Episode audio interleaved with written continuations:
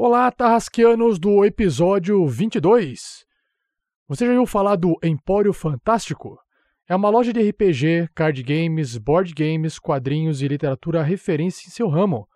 É uma loja que fica em Natal, mas o Antunes garante que entrega para todo o Brasil. Para saber mais, acesse facebook.com barra Empório Fantástico. Para uma melhor experiência de áudio, use fones de ouvido. Tarrasque na Bota apresenta A Mina Perdida de Fandelver, uma aventura do RPG Dungeons and Dragons quinta edição. Episódio 22, Batalha com Orcs. Jogadores vão preparar fichas de terceiros pra jogar. Saindo da mesa pra imaginação. Agora é só ouvir Tarrasque na Bota.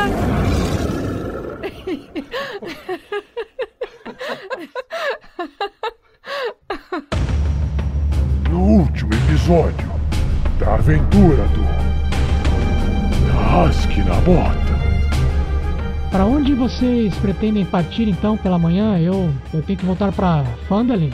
Poço, Poço da Coruja Velha, é isso aí. Bom, rapazes, eu acho que vamos encontrar de novo coisas de outro mundo. Você não tinha comentado que era de outro mundo, não, cara. São zumbis. Estão na torre em volta das tendas. Qual que é? Qual que é o sentido de tudo isso aqui? Nós só buscamos informações para ajudar um amigo. Nomes são importantes, anão.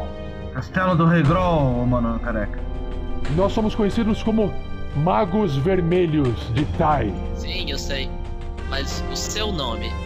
Ramon Ghost. Eu sou o Sandoval Miles, não sei dispor. Nós temos a resposta para você. Nós temos um acordo então, Sandoval? Sandoval, nós temos um acordo? Vamos, vamos, Sandy, vamos, vamos. Veja, esta região é conturbada. E é por isso que o Rei tem tanta influência.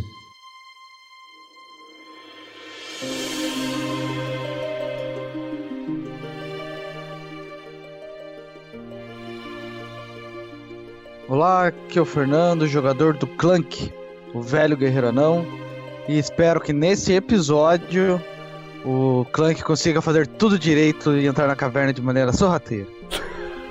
Clank o furtivo. Clank o furtivo. Dessa Black vez vai. Dessa vez vai. Olá, eu sou o Pedro, jogando com o Verne Veron, o bardo atrevido que vai se aventurar e talvez se arrepender. Se arrependeu? Não sabia que tinha se arrependido. Ainda não. Ainda não, Ainda mas não. vamos ver. Olá, eu sou o Luiz Olavo, jogador do Sandoval Miles. Espero que nessa sessão eu resolva ous- ousar e que vale a pena ousar. Sandoval, corajoso. espero- Quero ousadia e alegria. Nossa. Fala galera, eu sou o Thiago Santos, comando o Erevan Brisa Noturna, o elfo da floresta, druida, e eu sou um druida tão bom, mas tão bom, que eu vou ensinar um cavalo a falar Goblin, cara. Minha meta. Olha lá. Vocês estão criando expectativas nos ouvintes e, e o pessoal vai falar, ué, cadê o cavalo falando Goblin? tá, já entendi que sou eu, bosta.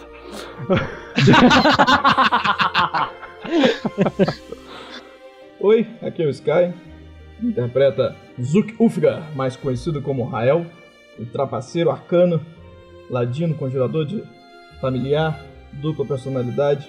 E nesse episódio o Taimor estará do nosso lado. E eu sou o Rafael47, o mestre dessa aventura, a mina perdida de Fandelver.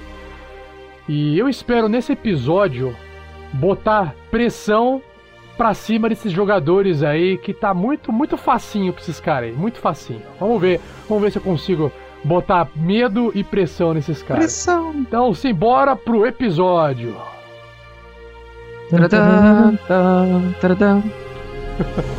Senhores, Beleza. vamos caçar orcs. O Orc 7 é meu, hein? O 10 é meu, hein?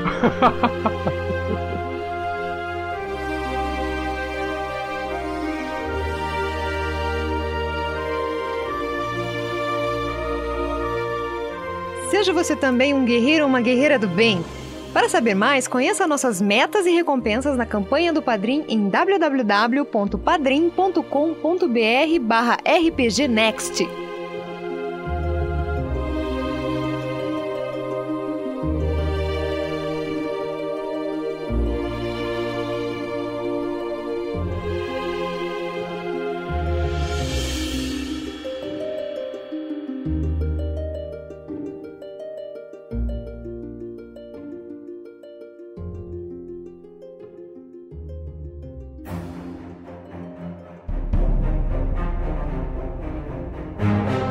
Fala pessoal! Daí. Sejam bem-vindos a mais um episódio do Tarrasque na Bota, um podcast do RPG Next.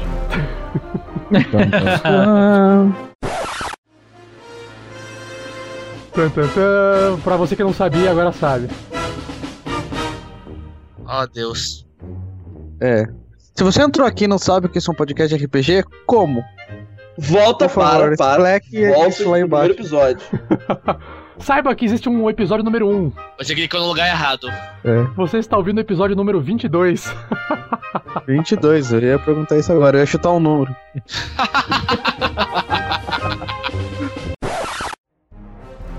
No último episódio, os aventureiros partiram das ruínas de Conyberry, se despediram da irmã Garaele, que estava retornando para Phandalin com a sua missão cumprida, e eles atravessaram uma região meio montanhosa, cheio de colinas.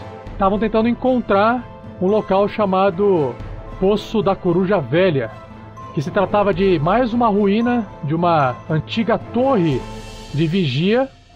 E para surpresa de todos eles, ao chegarem lá, estava infestada de mortos-vivos. Rafael Batistella. Não, mortos-vivos antes.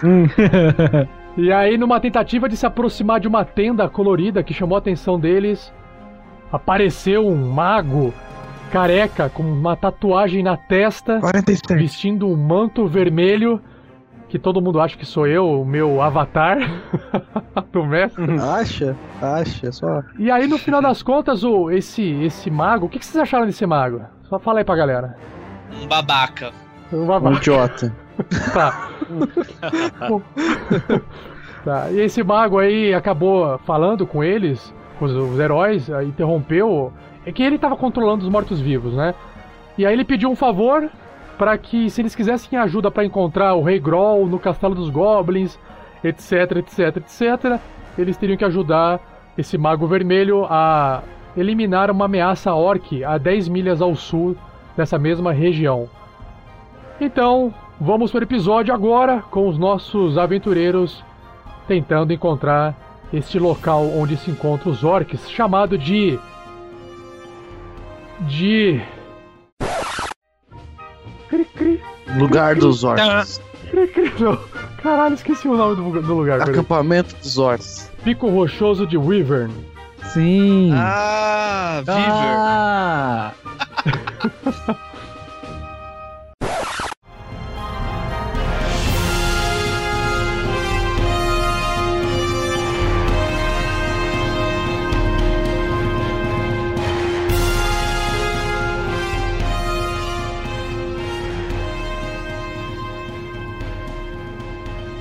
Revisão por Rafael Lamour. Uma produção RPG Next.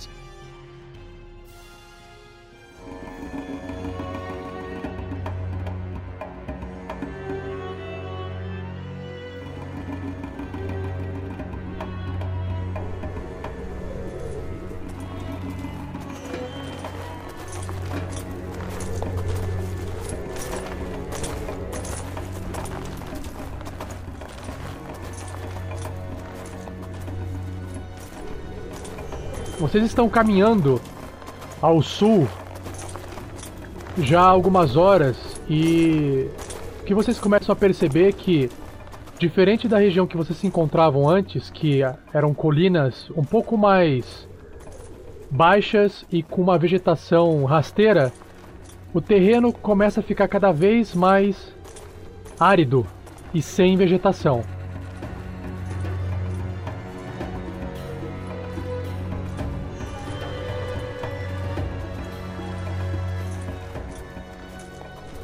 Esta região rochosa é um marco proeminente nas colinas escarpadas a nordeste das Montanhas da Espada.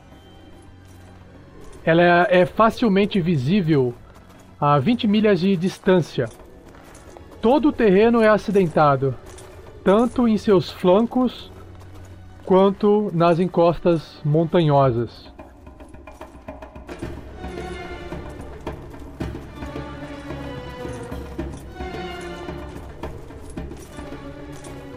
Nesse momento, vocês que estão caminhando, né? O sol já tá aquele sol de meio-dia escaldante em cima da cabeça de vocês, do verão, e vocês começam a ter que tentar buscar qualquer referência, qualquer sinal, rastro de onde esses orcs possam estar.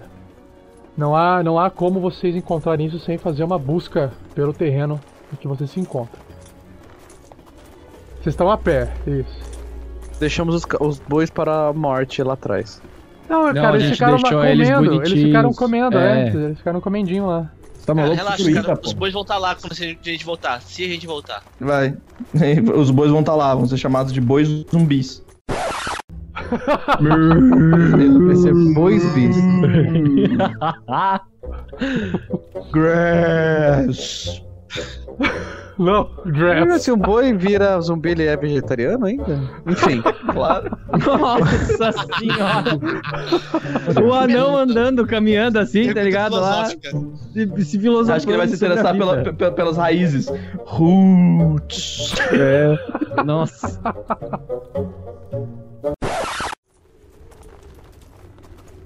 Tá, mas quanto Não. tempo a gente tá andando? São 10 milhas. Vamos lá, vamos fazer a matemática. 10 milhas são mais ou menos 16 quilômetros. Então, se vocês andam uma média de Porra, o dia inteiro andando.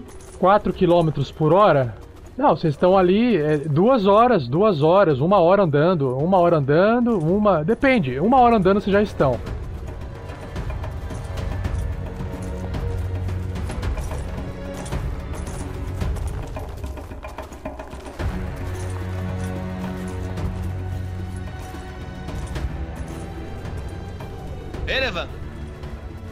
Sim, Verne. é, eu acho que é melhor procurar rastros. É, se. Tá. Pode ser. O que vocês acham de fazermos um almoço antes? Ah, essas caminhadas e esse sol, acho que um pouco de água e comida iam fazer bem para esses corpos de velha não. Eu acho que podemos todos descansar enquanto o Erevan procura rastros. Pode ser, mas é, fiquem atentos. Estamos num local que a gente pode ser emboscado muito fácil. Não temos proteção. Bom, podemos subir aquela escarpa, aquela colina aqui próximo, se for mais seguro. Ah, faça o seguinte, Erevan, procure a, a trilha que eu dou uma olhada lá na- no ponto mais alto para ver se encontrou algo. Os outros descansam enquanto isso. Ah, perfeito. É, Rael, você me ajuda pra eu ganhar bônus? Eu, dou, eu faço pé pra ele. Vai fazer pé pra ele procurar a trilha? Sei lá, eu acho que é ele. Ah, não é você que vai subir? É. Olha, eu não entendo muito bem de, de mato, não. Eu entendo de montanha. É onde a gente tá, cara. Cola em mim que tu brilha, relaxa. Aí eu. É, Não, é que a gente tá chegando no pico, tá ligado? Tem que falar meio assim, mano. O Erevan, ele procura alguns, alguns rastros no chão, tenta sair um pouco da trilha pra ver se se encontra, mais, olhando de longe, rastros que sejam diferentes, assim, dá aquela, aquela baixadinha assim no chão, coloca o ouvido no chão, assim, pra ver se escuta alguma coisa. Que os seus olhos élficos veem, Erevan. Vocês não estão seguindo nenhuma trilha, então faz um teste de survival. E o, o Rael tá ajudando? Isso, Sim. eu falei, eu tenho uma pedra ali.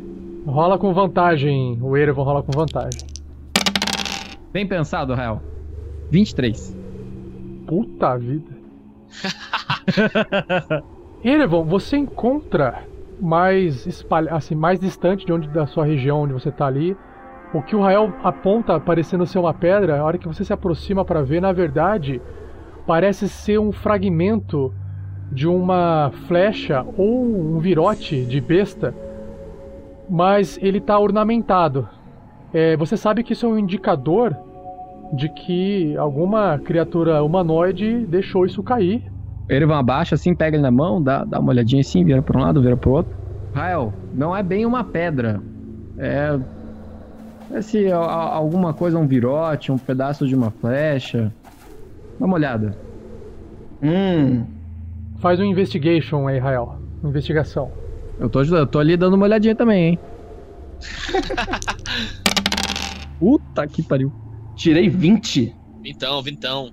O Rael consegue observar que existem alguns fragmentos de couro que estão grudados nesse fragmento de flecha ou que parece ser um virote ornamentado, o que tudo indica que isso poderia estar fixado ou preso a alguma roupa de couro, como se fosse um ornamento. Parece ser algo de alguma coisa tribal assim. É. Tava preso em algum lugar. Em couro especificamente. Mas não parece ser importante. Hum, isso pode ser indício que alguém tem o costume de passar por aqui. O Erevan sabe que a única forma de, de aumentar as chances de encontrar qualquer sinal de orc é, é seguir mais ou menos no sentido de onde ele encontrou esse fragmento no chão. Continuar seguindo na mesma direção. É, Rael, eu vou seguir um pouco mais adiante. Se você quiser voltar e, e fazer a sua refeição com os outros, eu, eu sigo e, e volto para avisar se eu encontrei alguma coisa. Hum, agora não precisa mais da ajuda. Agora não quer mais rolar com vantagem. Eu vou com você, pô. Não, se você quiser ir junto Ação comigo, ó. sua presença é sempre bem-vinda. Ó, nobre entrega- entregador.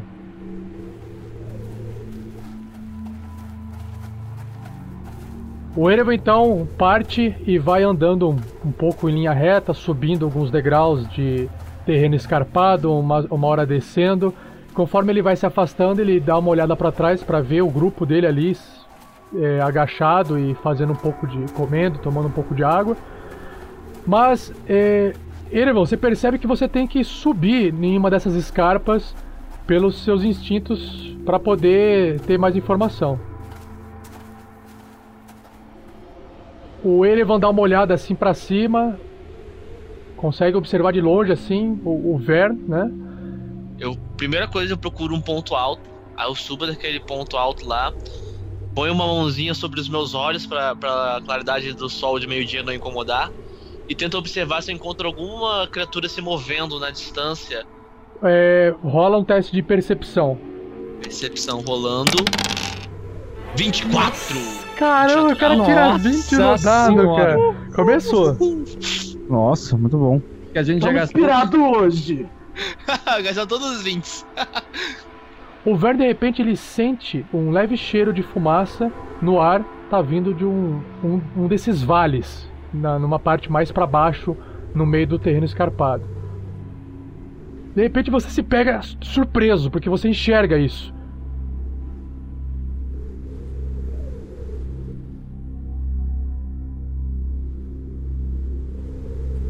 A 50 metros de distância de você, você observa que tem uma boca de uma caverna. E ela se abre bem no fundo de uma ravina.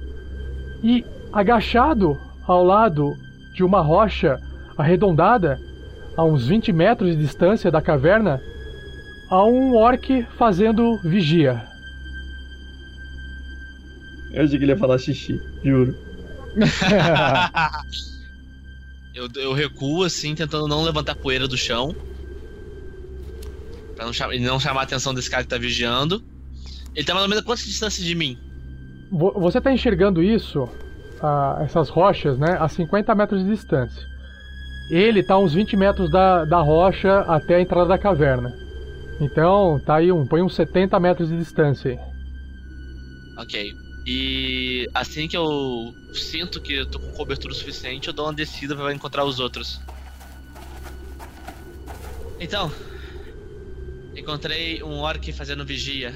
E um pouco mais à frente, há uma ravina. De onde há uma caverna, de onde está de onde sentiu o cheiro de fumaça.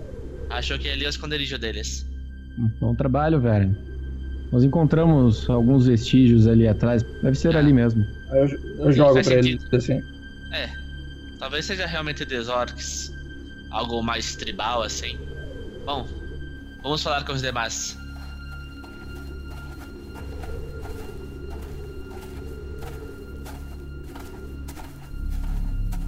Logo que vocês descem esse terreno escarpado e voltam ali para uma parte mais plana, vocês encontram ali Clank e Sandoval.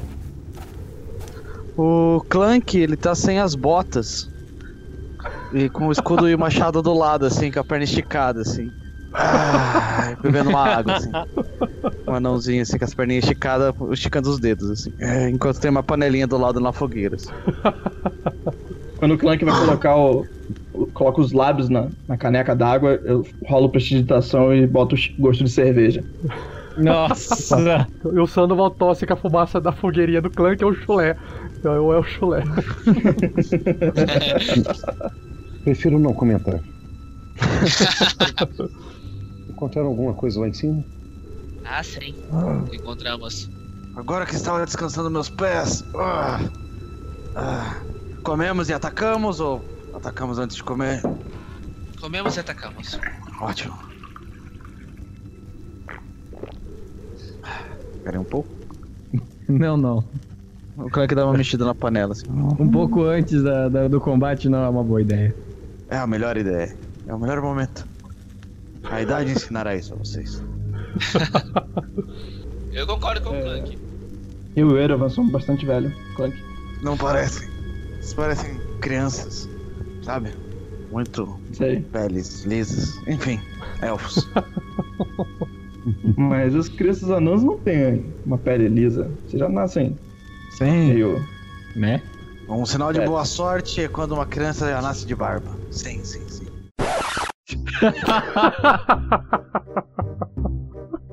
O Erevan, ele vira de costas assim pro, pro Clank não ver que ele tá rindo, sabe? E fala, eu vou. Eu vou fazer, vou ficar de guarda ali, pessoal. Houve um rei anão que nasceu com as barbas trançadas, é o que dizem. Eu não tô desse tempo, mas diziam muito. Que um rei deve nascer com a barba trançada.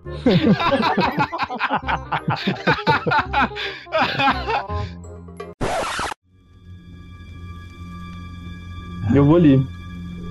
Degustando, lembrando de sabores da, da época que passei com os anões, com os elfos.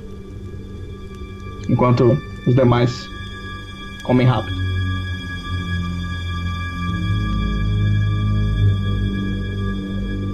Puxa um livro e começa a ler. É, o Clank também tá lendo o livro que o, o Erivan, o Vern, passou pra ele na carroça ali. Tá lendo as primeiras páginas só, enquanto vai mordiscando e comendo a comida quente. assim. Hum. Enquanto eles fazem a refeição ali, o Erevan fica de guarda assim e se aproxima do Sandoval. Sandoval, tá tudo bem? Você tá meio quieto? Esse terreno ac- acidentado me deixa um, um pouco apreensivo.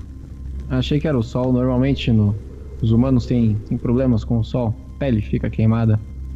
Ah, sim, quanto a isso não tenho dúvidas. Eu já estou me sentindo um, camarão em treinamento. De uma lagosta em em treinamento. Muito bem. Mas, mas eu só vou sentir o o impacto quando encontrar água. É sempre assim comigo. Mas por favor, não se preocupe com isso agora. Vamos prosseguir. Ah, tudo bem. Pronto. Ah.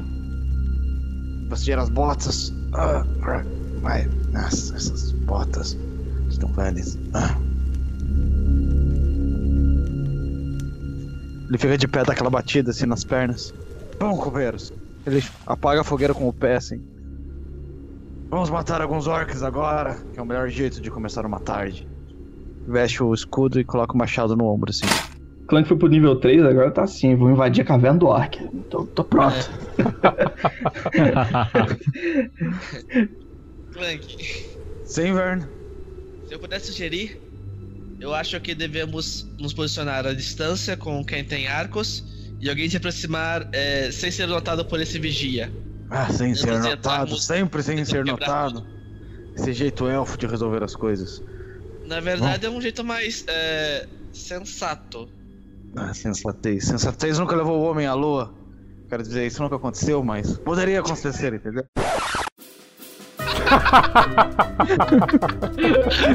ai, ai, ai. Cara, eu olho aqui com a cara de confuso assim. Ah, sim, Clank. Aham. Claro, Qual das luas? Qual das luas? O, Ere- o Sandoval tá olhando pro Clank, se perguntando por que, que ele é tão obcecado com o humano, sendo um anão.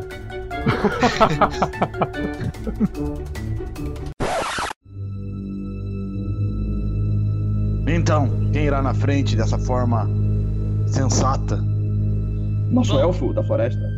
Nós não estamos na floresta, mas eu posso ir na frente. Eu, eu, assim, eu, eu, vou, eu, vou, eu vou discordar de você, Rael, por um simples motivo. Quem foi na frente da caverna dos Goblins? Erevan.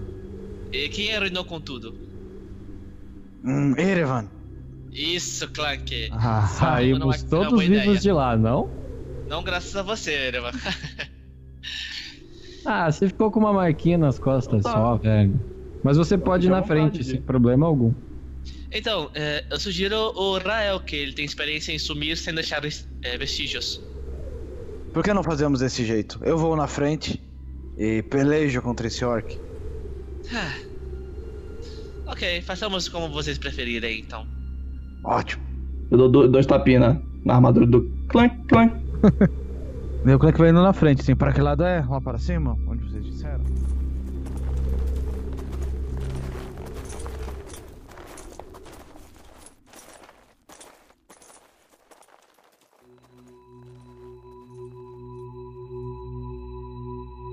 Todos vocês podem seguir até o ponto aonde o Vern observou isso, é, porque vocês estão atrás da- das escarpas.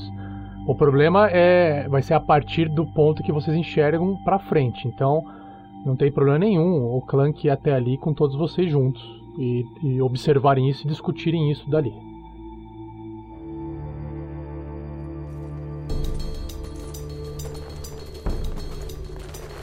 Verne era um orc, certo? Vigiando? Sim. Dentro da caverna, quantos eles, eles serão? Bom, mas a sua visão élfica não permitiu enxergar Espero mais longe? Não, com este sol. Hum.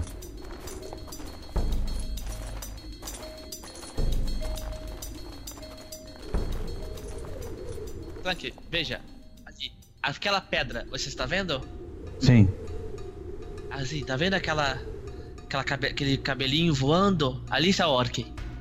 O Clank percebe que ali na ravina, que é uma parte mais baixa, é como se fosse um vale, né? Uma parte mais baixa e lá embaixo tem a entrada da caverna. Onde esse orc se encontra fazendo uma vigia é bem na frente de uma rocha bem grande. Do outro lado, lado oposto, Existem também outros grupos de rochas bem grandes. Rochas essas que escaparam das montanhas há muito tempo atrás e rolaram até a ravina. Então o Clank percebe que tem teria duas formas de fazer uma abordagem tática nesse terreno. Um deles seria indo por trás dessa rocha onde o orc se encontra, tentando pegar o orc de surpresa. E a outra opção seria ir do lado oposto, nas outras rochas, que manteria uma distância maior do orc.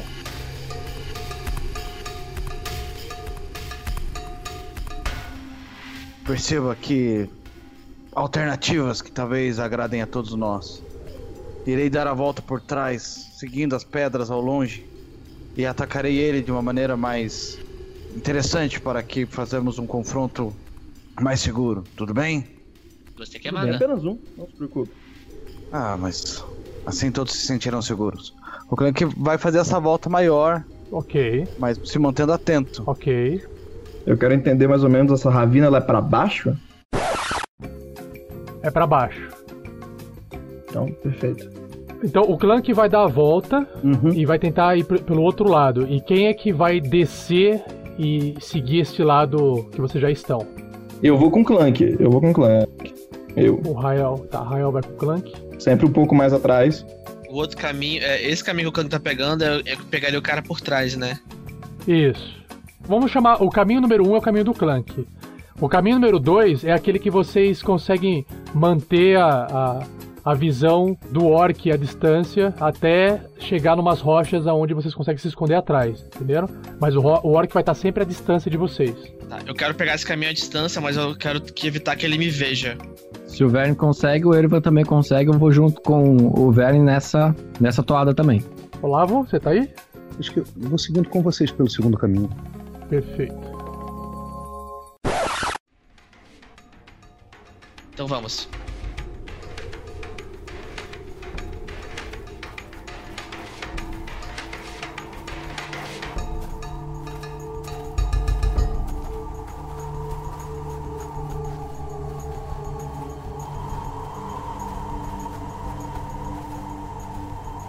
Então, conforme vocês avançam nesse plano de adentrar na ravina, vocês começam a perceber que sopra um vento meio lateral forte da região.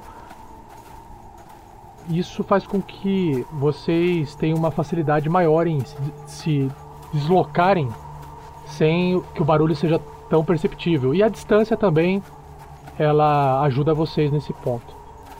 Todos vocês vão rolar é, furtividade. E o Clank. Todo mundo rola com vantagem. Todo mundo rola com vantagem.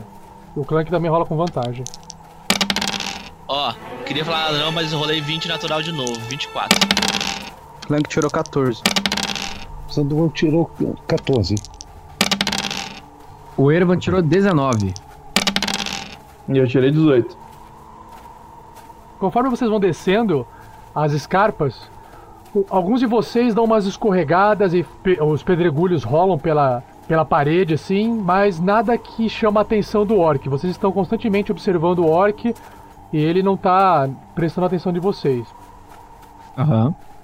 Eventualmente vocês acabam conseguindo é, descer até chegar na ravina e tanto o. Claro que o Vern espera um pouquinho o Clank dar a volta junto com o Rael para vocês coordenarem e descerem ao mesmo tempo, certo?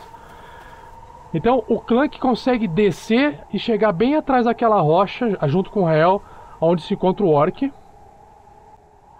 Erevan, você sabe que bem atrás dessas rochas, onde vocês se encontram, chegando, existe um cavalo amarrado perto a uma moita.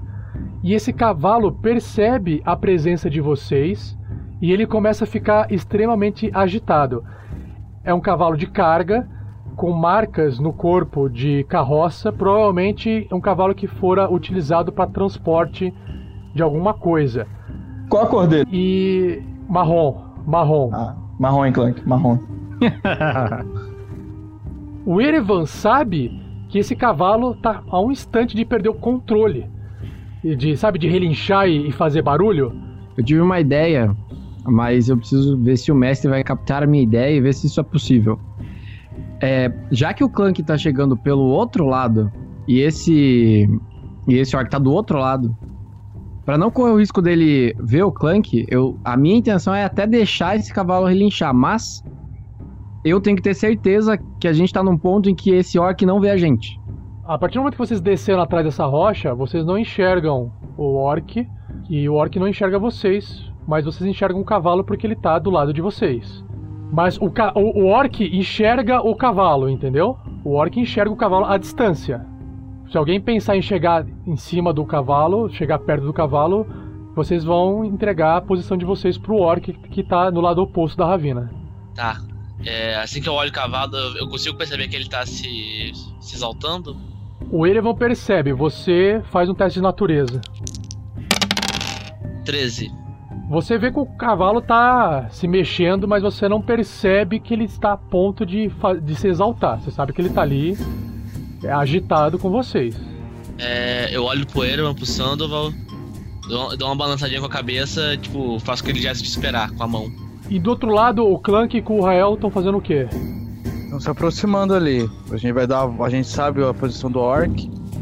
Rael, irei dar a volta por um lado, você dá a volta pro outro. Tudo bem, Clank. Certo. Só uma coisa, pro Clank poder contornar a rocha de forma silenciosa e pegar o orc desprevenido, vai ter que rolar uma furtividade. Cinco. Tá que pariu. O Clank, ele tá, tá contornando a rocha pra tentar pegar o Orc e ele sabe que ele pisa nos gravetos, a armadura dele bate na rocha, ele não consegue andar fazendo barulho. Mas nesse exato momento, o Clank, sabe quando o Clank fazia fodeu porque fez barulho? Uhum. O cavalo lá do outro lado que o Clank enxerga, o cavalo relincha.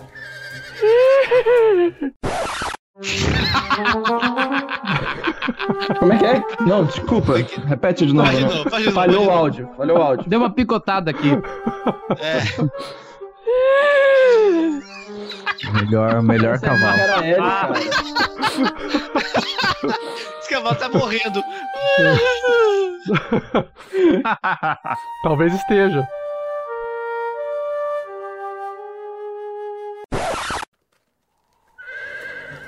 O orc, ele sai andando assim, tipo, em direção ao cavalo, meio preocupado.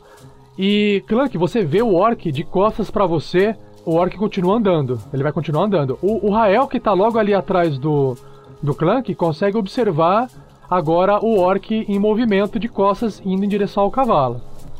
Beleza. Eu faço aquele muro, já que vai dar altura pro anão. Hã? Eu faço aquele muro que você falou que tem que ser de um metro e meio. Eu faço porque aí eu escondo o anão. Ah, tá, você. Mas, pô, faz uma ceninha um pouquinho, mas você fala, você só faz. Você faz a magia, não, não, você fala, faz o tô- muro, tô- tô imaginando Não, você. não, eu tô- Pedreiro. Eu faço o muro aqui, eu ponho o tijolo. Nossa. Rael, Rael, Rael deixou de ser entregador, entregador, agora ele é, ele é pedreiro. pedreiro. É. Oxi. Pega esse cara aqui de cimento aqui. Você cria uma ilusão, fala, fala um pouco mais. né? Se isso faz sentido, eu não tô vendo a primeira cena. Entendeu? Faz, você pode fazer um murinho na frente do Clank. Você pode fazer se quiser. É, eu, o, o Orc tá, tá de costas pro Clank. Mas não tinha um muro ali. Aí ele se vira e aparece um muro. O que é esse muro? É tipo um muro, literalmente um muro? Não, não. Ou é tipo uma, uma ilusão que você pode fazer com que seja uma moita? Pode ser uma moita, pode ser um bloco de É. rochas, pode E ser. pode ser um cavalo, só que vai pedra, ser aquele cavalo ser- sem se mexer. Só que- um cavalo Um sem se pônei. mexer. Um pônei, né? Você cria essa ilusão na frente do, do Clank? Não, eu, eu- olha só, eu perguntei primeiro a você se faz sentido, porque eu não, eu, eu- eu não prestei atenção no que estava acontecendo. Tá, beleza. Hum. Então o Clank vai perceber que o, o Orc tá indo de costas e tá com o tiro livre, ele vai sacar a besta com o virote. Porque ele não consegue chegar até o. Ele conseguiria sair correndo, só que existe a chance de, ao sair correndo, ele fazer barulho, o orc escutar, Sim. rolar a iniciativa e quem tirar a iniciativa age primeiro, entendeu? Então, não vale a pena. Já com disparo, você talvez, eh, faria um disparo ali sem o orc perceber, entendeu? Perfeito. Então é isso que o Clank vai fazer. Aproveitar a, a bobeira do Orc. Ah, criatura tola. Jamais vire as costas para um guerreiro. Pop. Vai fazer um tiro de à distância. Então, só O, o, o tiro do Clank é tão bem sonorizado quanto o cavalo do rapaz. 21! 21, cara. Garoto! Aí sim! Rola o dano. Vou dar virote, vou dar virote. Eu queria que ele tirasse um pra acertar o cavalo, cara. Tava tudo Dois de dano. Nesse momento que o, o Clank tá tirando a, a, a besta ali de pendurado na- no cinturão dele, assim, ele se ajeita pra disparar. Sabe naquele instante que o Orc para e ele resolve virar pra ver porque ele, a- ele pressente que algo, tem, algo está errado? sentido aranha do Orc. Né, porque o Clank tá fazendo barulho ao, ao pegar a arma, ao, ao, ao pegar, apontar, disparar. Aí fez um pequeno barulho, o Orc ali meio que es- escuta aquele. a, a tensão ali do, da besta sendo disparada. Ele vira assim, ah, o dardo, o virote bate no ombro do Orc, causando dois pontos de dano. O Orc solta um, um rugido.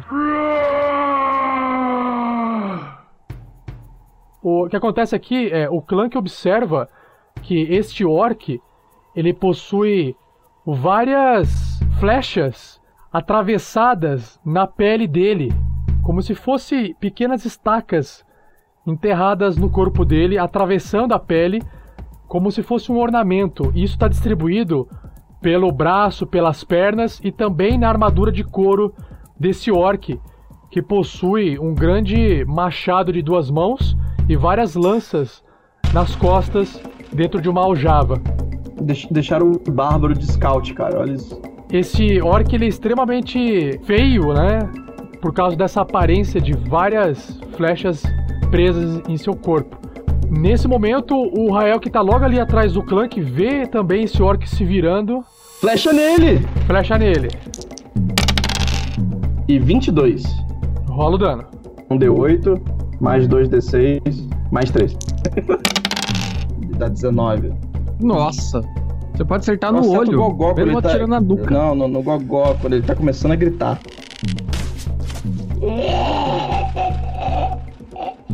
É, ele vira pra reagir, a flecha entra dentro da boca dele. E aí ele grita com aquela flecha assim, meio ah, cheio de sangue. E cai no chão pra trás, morto. Você viu essa? Foi a minha ou foi a sua? Acredito, acredito que foi a sua. Nossa, estou ficando bom nisso. O cavalo continua relinchando ali. Calma, calma, mestre. Puxa o Erevan e joga em direção ao cavalo. Mete o pé na bunda. É. O Ere- Resolve, cacete! O Erevan, quando, quando leva o, o empurrão assim, ele já chega perto do animal, assim, na área de contato, assim, começa a passar a mão, assim, no, no, no cavalo, tentando acalmar ele, faz, oa, oa, ei, não dá, não dá ideia pro mestre. Oa, oa. Faz assim que ele fica calminho. Rola um lidando com animais. Animal handling. Vamos lá, vamos lá, vamos lá. 20 natural! Puta, tirou Tá 20 de natural. cavalo, rapaz!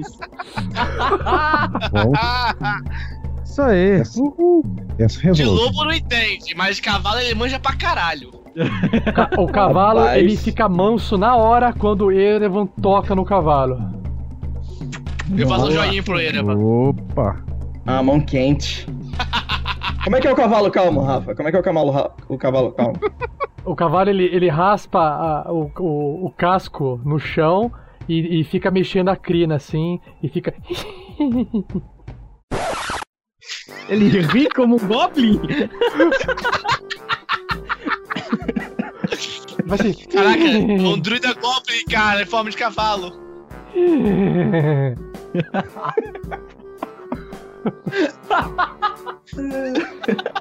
Sensacional. Ai, ai, ai. O 20 natural fez o cavalo aprender Goblin, cara. Ai, ai. Eu me aproximo e olho pra ver se eu consigo ver o Clank do outro lado. Sim, vocês enxergam do outro lado o Clank se aproximando de um orc e o Rael saindo logo atrás de uma das rochas. E vocês observam que tem um orc no chão deitado com duas. um virote e uma flecha enterrado no corpo dele, de longe assim. Então eu, ac eu aceno pro Clank e, fa e faço um gesto pra eles irem por um lado da, da entrada da caverna e nós. e apontando que nós vamos pelo outro. Perfeito.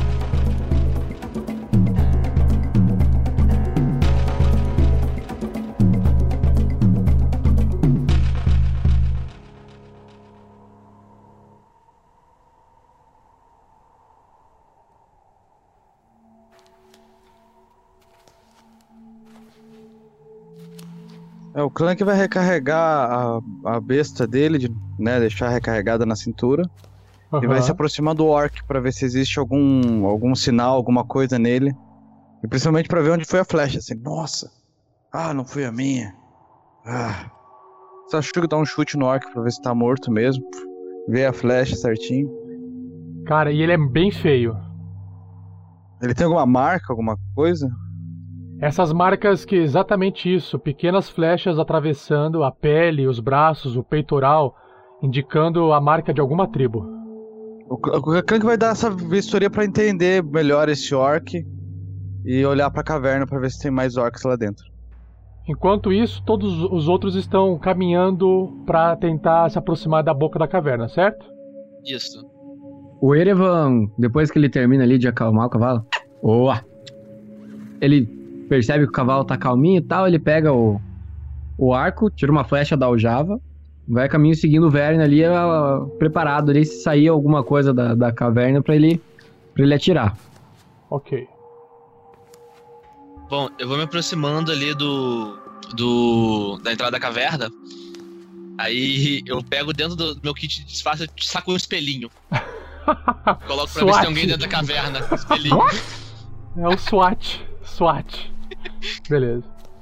O Clank, conforme ele observa, dá uma olhada ali pra dentro da caverna, existe uma tocha enterrada no chão, bem na entrada do lado de fora da caverna. E essa tocha, que ilumina a parte da caverna escura pro lado de dentro, não permite que Clank enxergue muito pra dentro, por causa que é muito escuro e muito longe da visão de Clank. É, Clank. Sim. A última vez que eu entrei em uma caverna assim, a história não se saiu muito bem. Eu ainda não consegui pensar num plano que pudesse resolver essa situação. Você tem alguma ideia? Acho que a melhor ideia é entrarmos. Você vê que o, o olhar do Rael ele fica sombrio, assim, não pra você, mas pen- pensativo no passado dele. Eu sei por quê. Bom, estamos preparados. Eu, eu, eu ergo a mão, tipo, pedindo esperar, e tento olhar pra dentro da caverna com um espelhinho, disfarçadamente. Ok. Quando o Verne coloca ali na beiradinha o espelhinho e vai eh, esticando a mão para tentar enxergar o que tem lá dentro, existe bem no meio do corredor da caverna é, uma rocha no chão que prejudica você enxergar um pouco mais pro fundo. Teria que dar uma entrar um pouco mais para enxergar além dessa rocha. Essa rocha atrapalha a sua visão. Tá, é, eu, eu tipo, eu, eu rodo o espelho pra ver se em cima tem algum sinal de alguma armadilha. Faz um teste de percepção. Perception, vamos lá, Perception 15. Boa! Você observa que a- o chão da caverna, assim como a parede, é bem crua, é bem natural. Talvez não tanto por algumas marcas nas paredes, como se fossem grandes garras que arranharam essa rocha há muito tempo. Talvez os Wyvern, mas não enxerga nada que possa indicar armadilhas.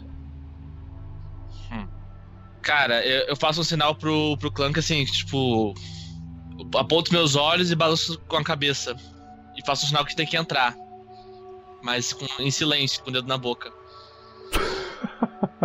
O Clank avança. Avançar em silêncio o Clank. Tá bom. Vai entrar em modo silencioso, Clank? Sim.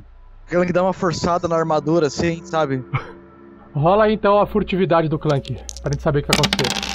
Agora sim. Seis. Mais que cinco. Bom, Tá melhorando. o Ververon, o Erevan, o Sandoval e o Rael observam o Clank avançando então na caverna como se fosse um, um, monte de panela chacoalhando. chocalho, chocalho. Ele chegou batendo na mão do orc e aí. O Clank, ele, mas ele anda como se estivesse furtivo, pé ante pé, assim. É, Felipe. É. Shulin, Clank, Clank. Conforme o Clank vai entrando, os outros três vão, tipo, entrar logo atrás ou vão esperar o Clank sumir de vista? Nem fodendo. Cara, eu tô com o espelhinho olhando o Clank lá dentro. A menor sinal Ok. de combate eu entro pra ajudar ele. Conforme o Clank vai entrando, é inevitável que ele enxerga aquela rocha que o Verne enxergou através do espelho, e bem no momento em que o Clank vai andando um pouco pro lado, ou é, o próprio movimento dele vai tirando a rocha do, do caminho e vai revelando a visão mais interna da caverna.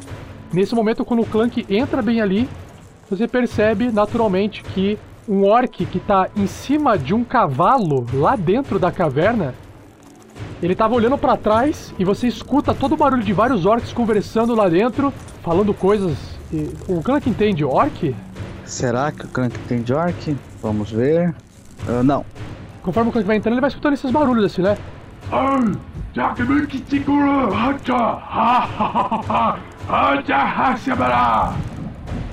Os- Os caras, né, os orcs falando assim bem forte.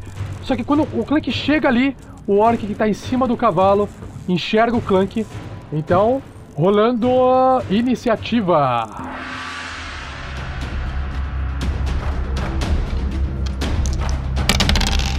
Dois. Clank tirou Olha, eu tirei, próximo, Fail, eu, né? tirei, eu tirei próximo também. Eu tirei 22. Nossa! Eu queria dizer pra vocês que eu consegui ler o nome de um dos orcs. E o nome dele era Orc 6. Ah, então tá bom. Nossa! Sandoval tirou 11 de iniciativa.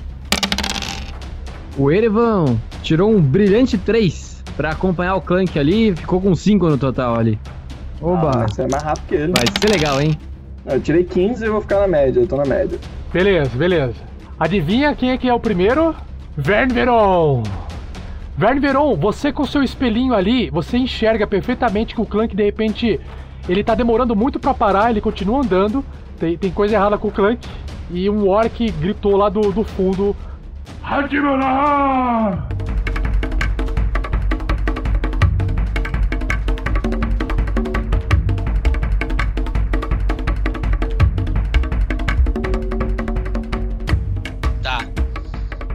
Eu quero, poder ter visão dos orcs.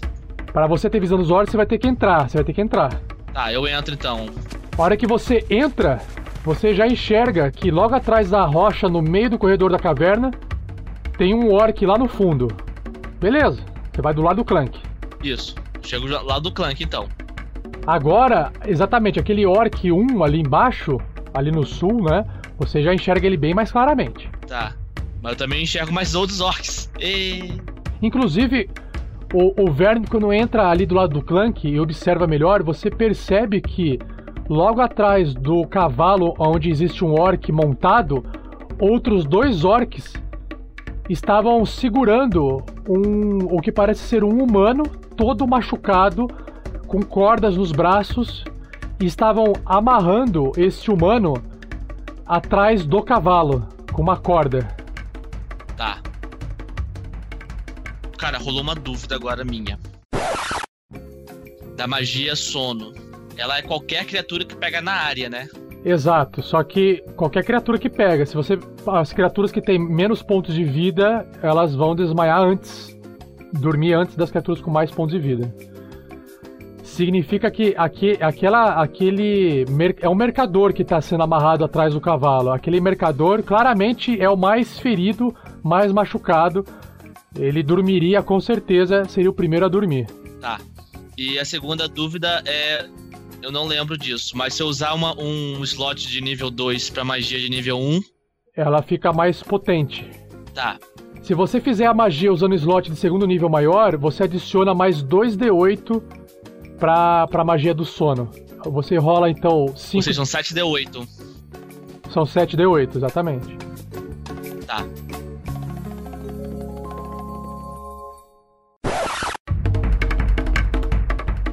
Então, cara, assim que eu vejo que aquele mercador tá ferido ali, sendo amarrado pelos orcs, eu penso que não posso tentar afetar eles e vou tentar apagar o máximo possível deles sem causar dano no, no mercador.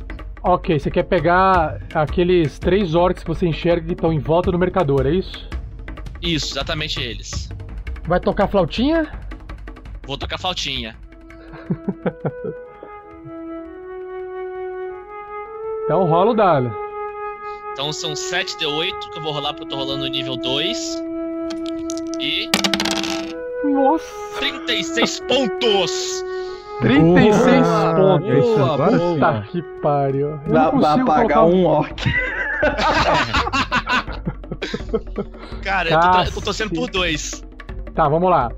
Primeiramente, o que acontece é, é uma magia de. de. uh, encantamento, né? É. Primeiramente, você observa que quando você finaliza sua magia, o mercador ali todo machucado é o primeiro a ficar mole e desmaiar. Bluf. Eu vou fazer. Aqui nós temos o Orc 3, o Orc 2 e o Orc 5. Então, dois Orcs vão dormir. Então, o Orc 3 dorme, que é o Orc, o, o, orc, o primeiro Orc. E o Orc número 5. Beleza. Perfeito. Dois Orcs caem ali no sono profundo. E o Orc que tá em cima do cavalo chacoalha a cabeça. ah, quase dorme, mas continua ali acordado. Quase foram três, galera. Quase foram três. Cara, foi melhor que do, dos marcas vermelhas. Não foi. Se você tivesse rolado uns pontinhos a mais, você derrubava o terceiro. Foi quase. o orc que tá mais perto de vocês, logo ali atrás daquela rocha ali, ele levanta o, o machado é, acima da cabeça e sai disparada. Vocês percebem que o orc vem numa velocidade muito grande e ele tá enxergando o Verne Veron, ele não enxerga o Clank, ele vai direto na direção de Verne Veron, ele dá um sprint, uma corrida muito rápida no final assim. E você nunca viu uma o Verne nunca viu uma criatura tão rápida assim sair de um ponto e chegar no ponto A no ponto B em tão pouco tempo. Ele chega bem na frente do Verne Veron com o machado, o Clank enxerga esse, de repente, esse orc aparecendo ali do lado do Verne Veron. O Clank tá meio perdido ainda do que tá acontecendo. E aí, um ataque contra Vern. Vamos lá, rolando. Tirou. Acredito! Acredito, Ele tirei um! própria cara e morre. Eu tirei um, cara, que, que, que raiva! Nossa, não. Caralho! Porra, ele não Cara. O Orc ia brilhar agora, o Orc ia brilhar, ele ia brilhar. Vai, rola cartinha pra ele ou tu vai Cartinha, pagar tô rolando aqui, cartinha. You meant to do that. Você quis fazer aquilo. Vamos ver, ó. Mova 10 Nossa, pés. vai se fuder muito, cara. Nossa senhora, vamos lá. Mova 10 pés em qualquer direção, em uma direção aleatória, e provoque e, e cause ataques de oportunidade normalmente. Puta que pariu. Então vamos lá, eu vou fazer o seguinte. Eu vou fazer assim, ó. Eu vou rolar um dado de quatro faces, tá? É. De 1 a 2 ele continua indo pra frente e dois e de 3 a 4 ele cambaleia pra trás, ok? Vamos lá? Ele tirou 3. Significa que ele foi tão rápido que ele errou o golpe e continuou correndo pra frente, porque ele foi com muita velocidade. Aí ele vai passar pelo Vern, vai passar pelo Clank e os dois têm a chance de fazer um ataque de oportunidade contra esse orc. Primeiro, o Vern. Vai lá, Vern. Ataque de oportunidade. Saco, Eita, o bicho. saco a minha rapieira, né? 12, droga. Uh, 12 erra o. o... Porque você se assustou com o Droga. orc, né? Eu, tipo, eu saco a rapieira assim. E o Clank. Clank ali com. Vou tirar O Clank 20. tava com, É tava com o machado e com o escudo, né? Vai lá, Machado Clank. com as duas mãos. Ah, você não tá com o escudo, beleza. Crítico, cara. Uh, 19. Caramba, acerta, rola o dano. 11 de Boa. dano. Nossa senhora! Cara, 11 de dano no orc. Corta o orc de lado a lado, deixando ele sangrando e quase caindo no chão. De, de tanto machucado que ele ficou. Esse foi o orc idiota. De repente, lá do fundo, vocês escutam algo desse tipo assim. O, o, o Verne Veron entende orc? Entendo. Sim. É, ele entende. Tribo das muitas flechas! Puta que pariu. Eliminem a ameaça de uma vez por todas, ou eu mesmo irei comer o coração de vocês. Parece ser um, é um orc, um outro orc gritando lá de dentro da caverna. Que pariu. E aí, o Vern o enxerga ali, e assim, o Clank também enxerga, que bem ali do lado do cavalo aparece correndo um orc é, maior do que os outros, bem mais feio, sem o nariz, e ele tá, tipo, trazendo a galera pro combate, arrastando a galera, gritando e também portando as mesmas armas galera? dos outros. Não, é que tem outros orcs ali, Ele né? disse. Não, tem outros orcs, né? Ele tá. Ele disse. Ele corre até ali e fica só olhando pra vocês de longe, se preparando pra alguma coisa. Na verdade, ele ele entra em esquiva total, ele não ataca vocês ainda, de longe. Nesse momento, o orc que tá em cima do cavalo, ele sai em disparada em cima do cavalo e vocês percebem que o cavalo começa a arrastar aquele mercador desmaiado logo atrás do cavalo. E aí ele consegue dar um pouco a volta pelo bloco, pela rocha que tem ali no meio. E aí ele chega bem ali na frente com o cavalo, na frente de Clank e Verne Veron. E aí ele pula do cavalo e termina o movimento para atacar o Clank, a criatura ali que ele vê, que enxerga que é bem mais páreo pro combate. Vem em mim. E desce o machado no Clank. 13! Ai, droga! Boa. O Clank dá um passo pro lado, assim. O machado de duas mãos enterra ali no chão, errando o Clank. Ah, tolo. Tá, o outro orc tá dormindo. Rael. O Rael tá bem na boca da caverna e o Rael consegue enxergar este orc que acabou de chegar do cavalo na frente do Clank e na frente do Ivern Veron. É o único inimigo que o Rael enxerga Não. da boca da caverna. Não, não, não, dois não, não, orcs. não. Não, ele enxerga os dois Os orcs. dois, né? O ferido, Enxerga os dois. o ferido e o que acabou de chegar. Isso, o ferido e o que acabou de chegar. Perfeito. O ferido, ele está bem ali na mais perto de Rael, enquanto o que acabou de chegar tá do outro lado lutando com o Clank. Significa que para atingir o outro orc, ele tem cobertura. Enfim, ataca o cara que tá ferido, é essa que importa. Eu não. É, derrota o cara. O Clank tá Não, falando, não, cara. Vamos acabar logo com eles. Na minha lista aqui tem mais cinco. É, enquanto eu tô entrando na caverna, o ferido tá passando, eles estão dando ataque de oportunidade do cara e eu vou acertar o cara que tá acabando de chegar. Mais ou menos assim. Ele tá acertando o machado no chão e o Rael já tá chegando do lado com, é, com arco, né? Isso, eu vou, vou com arco mesmo. Nove. O, o Rael atira a flecha errando. E. Então tá, então eu uso o dash e volto pra, pra, pra, pra entrada da caverna. Caramba, é isso aí. Faz um maloqueiro, corre, atira e volta. Beleza. Tá. Nesse momento, um, or um orc lá do fundo sai correndo pra frente. Só que ele não consegue chegar perto de Clank e nem de Vern, porque ele vem correndo muito lá do fundo. E o que resta pra ele, pra não ficar frustrado, é pegar uma lança e tentar acertar Clank. Será? Será? Será? 18 contra C. É, se eu tivesse de escudo, não acertava. Só pra dizer. Acerta. Tá vendo como é que escudo é bom? Causando 7 pontos de dano perfurante em Clank. Clank perde 7 pontos ali. Tem uma lancinha que cortou o rosto do Clank. Foi para 24 pontos de vida, Clank. E agora vocês escutam isso do fundo da caverna, de onde quer que esteja. Vocês, tipo a gente também? Que tá lá fora? Agora todos vocês escutam. Vai ecoar, hein? Quem é que entende a língua gigante? Puta que pariu. Eu entendo. Tudo que vem dessa língua quer dizer fodeu. Eu entendo que não está legal. Eu entendo que deu ruim. Ninguém tem Não. gigante. Não.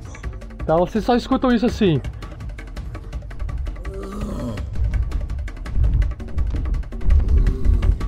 E vocês sentem o chão onde vocês estão pisando tremer. Era só uns orcs, ele disse. Deixa eu ver quanto que isso aqui anda.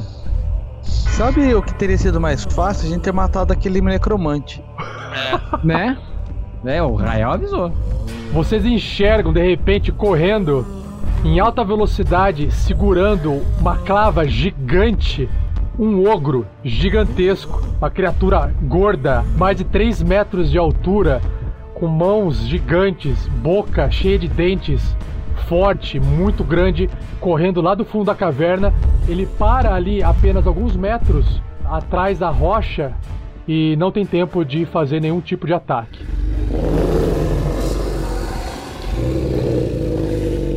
Sandoval Myers lá de fora, que sentiu o chão tremer, escutou esse grito saindo da entrada da caverna, o que faz? Cara, eu não, não posso dar as costas para os outros nesse momento. Vou avançar enquanto eu puder para dentro da caverna. A hora que o Sandoval passa por Erevan, ele já enxerga toda essa cena. O Clank na frente de um orcs, Ivern Veron, é, três orcs ali na frente e lá no fundo você enxerga um ogro gigante e um pouco mais pra frente um cavalo e uma pessoa logo atrás sendo arrastada desmaiada.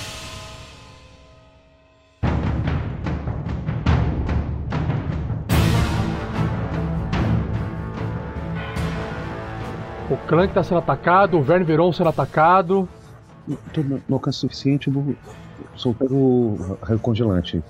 Nesse, nesse que tá ca- atacando o Clank. Assim, tem um ogro. Sim, mas o ogro está fora do meu alcance no momento. Tá, vou atacar esse orc que está ferido então. Pode rolar. BD7.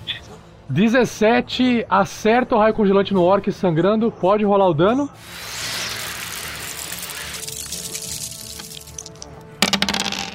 Nossa, 8 de dano. Opa, dano tirei máximo. cara. Boa! Cara, o raio de Isso, Sandoval isso. desmorona o orc caindo no chão. E a única parte boa dessa história é que o sangue do orc para de escorrer com o gelo. Beleza, é bem o que eu esperava que acontecesse. O Sandoval ainda pode se mover mais 15 pés se quiser. Ele moveu apenas 15. Ele pode voltar pro, pra trás do Eremo se quiser. Ou pode ficar aí, ou pode fazer o que quiser. Ele tem o movimento ainda. Não, não.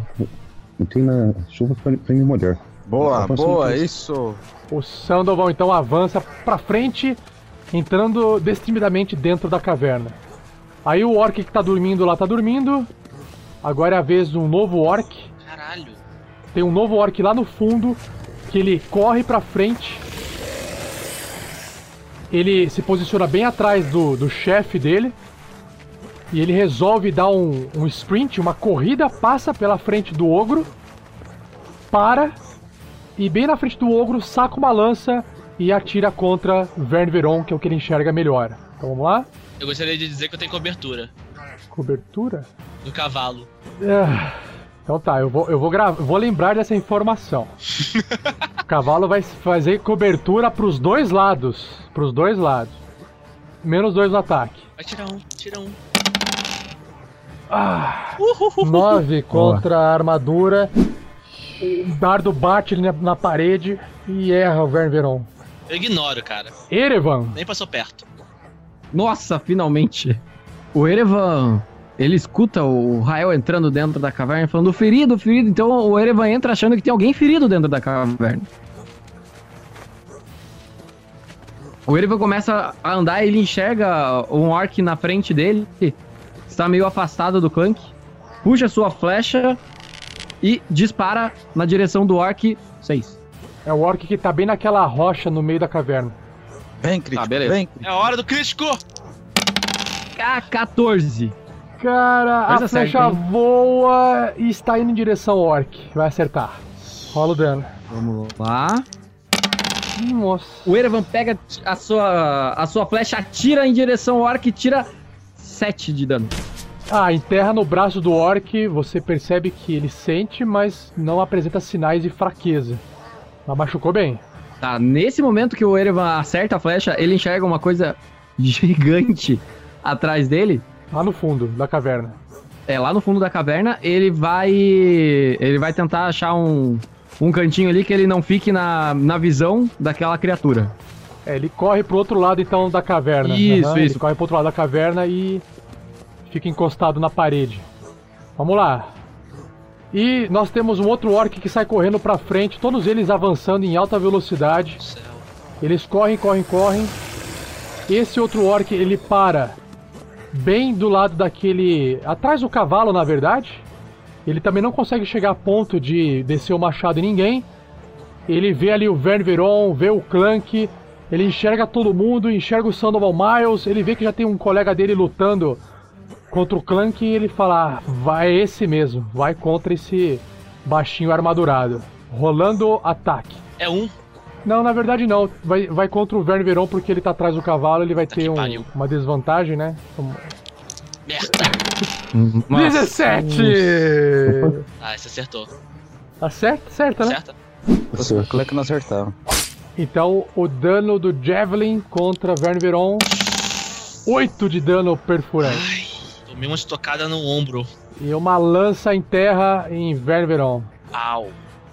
E agora, por fim, Aê, Clank. Uh, Clank, Clank, Clank. Clank, clank. O Clank segura o machado, vê toda essa movimentação. Ele abaixa o machado do chão, o, o, o Orc tinha errado o machado, ele deu o passo pro lado, todo mundo correu, ele levanta o machado de baixo pra cima, tentando acabar com esse Orc em uma só porrada. É o crítico. Caraca. Agora vem, Crítico. vem crítico. 20! Mas não é crítico. Boa, garoto. 20 total. Puta, acerta, né? Acerta. Rola o dano. 11 de dano. Tá dado viciado, hein, Nossa cara. senhora! E o Clank, Puta vida. segundo movimento, Cara, o machado Ah, pode. Descreve. ele vai descreve, puxar o, o- o escudo e, e vai tirar, colocar o machado em uma só mão e vai usar o escudo. Não, calma aí, não dá. O escudo, você gasta uma ação pra armar o escudo. Mas não é, entendeu? então, em vez de eu andar, eu Ele vou vai colocar o escudo. atacar e colocar o escudo. É uma, é uma ação, não é um movimento. Você não pode atacar se você quiser Ah. prender o escudo, entendeu? Não tem como, você vai ter que ficar sem o escudo. Vai na raça. O machado corta ali o, o orc e o orc vai tentar ver se ele não, não cai no System Shock. Vamos ver? Opa, cai no System System Shock Shock. rolando. Cai, cai, cai, cai, cai. Tirou Aí! dois no orc. Isso! Pera aí, deixa eu ver o System Porra. Shock do orc. Ai, meu Deus. Cai, cai, Ai, cai, System cai, Shock cai, do cai. orc. Desmaia. Ah, ele cai no chão, desmaiado. Morrendo, cara. O Clank consegue apagar esse orc, ele não resiste ao ferimento do machado do Clank. E ele desmaia. Clank tem o seu movimento ainda livre agora de qualquer ataque de oportunidade para se reposicionar no cenário. O Clank só vai virar pra frente, não, não, vai, não vai correr atacar, se colocar em combate agora. Só fica parado, vira pros combatentes. Bom, teremos uma luta que não iremos esquecer agora. Guarde essa aventura, velho. Será boa de contar nas tavernas. Cara, só só sei de uma coisa. Você matou o cara e o cara tava assim: eu posso andar sem tomar ataque de oportunidade.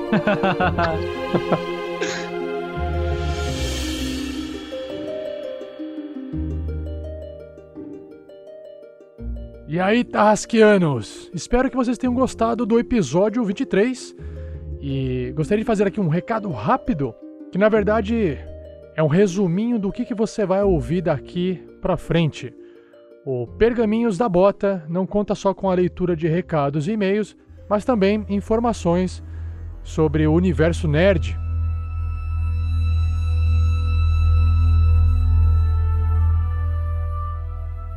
Então, nesse Pergaminhos da Bota, você irá ouvir um papo com o Caco falando sobre a Manticore, uma loja de RPG e board games. Na sequência, nós, nós temos o Saulo Moreira lendo os e-mails e os comentários comigo. E no fim, serão realizados os sorteios dos padrinhos do mês de outubro. O Pergaminhos da Bota está começando.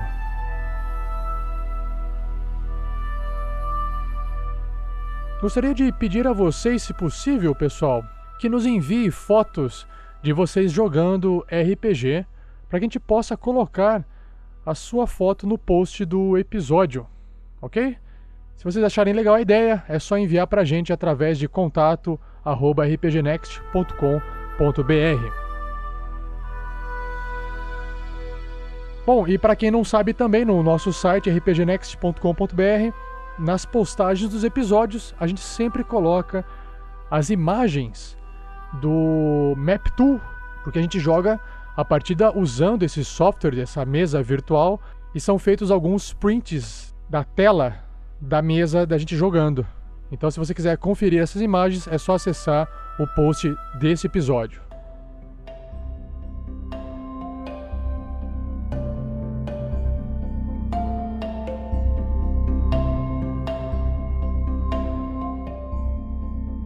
Fala pessoal, estamos aqui então com um convidado especial para passar um recado para vocês. É o Caco Santin, um dos donos do- de uma loja de RPG, board game, card game aqui de Curitiba chamada Manticore. Boa tarde, galera. Um prazer estar aí com vocês. Espero que a gente possa acrescentar alguma coisa aí no cenário do RPG e jogos em Curitiba. Maravilha, Caco. Caco, conta pra gente um pouquinho o que, que você tem aí na loja, o que, que você faz e a novidade da loja de hoje. Pena que você está fazendo esse evento no domingo à tarde, no dia 9 de outubro de 2016, e o pessoal que vai estar ouvindo você agora não vai estar mais nesse dia, vai estar no futuro. Mas aí você conta um pouquinho se vai ter mais ou não desse tipo de evento. É, beleza. A nossa loja aqui ela lida com jogos, né? Os Jogos analógicos, board games, card games, RPGs. É, nós temos os live actions, né? Os LARPs. Oh, legal.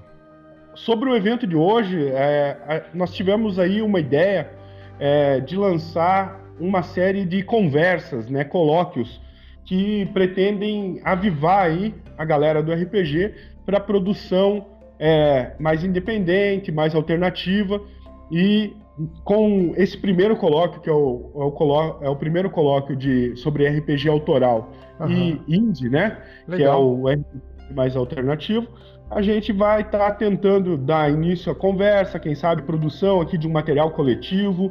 É, abri- abriremos hoje também a pauta para os futuros temas que tentaremos fazer bimestralmente, sem- é, mensalmente, um encontro desses aqui na loja, a fim de, de dar uma alavancada no nosso cenário.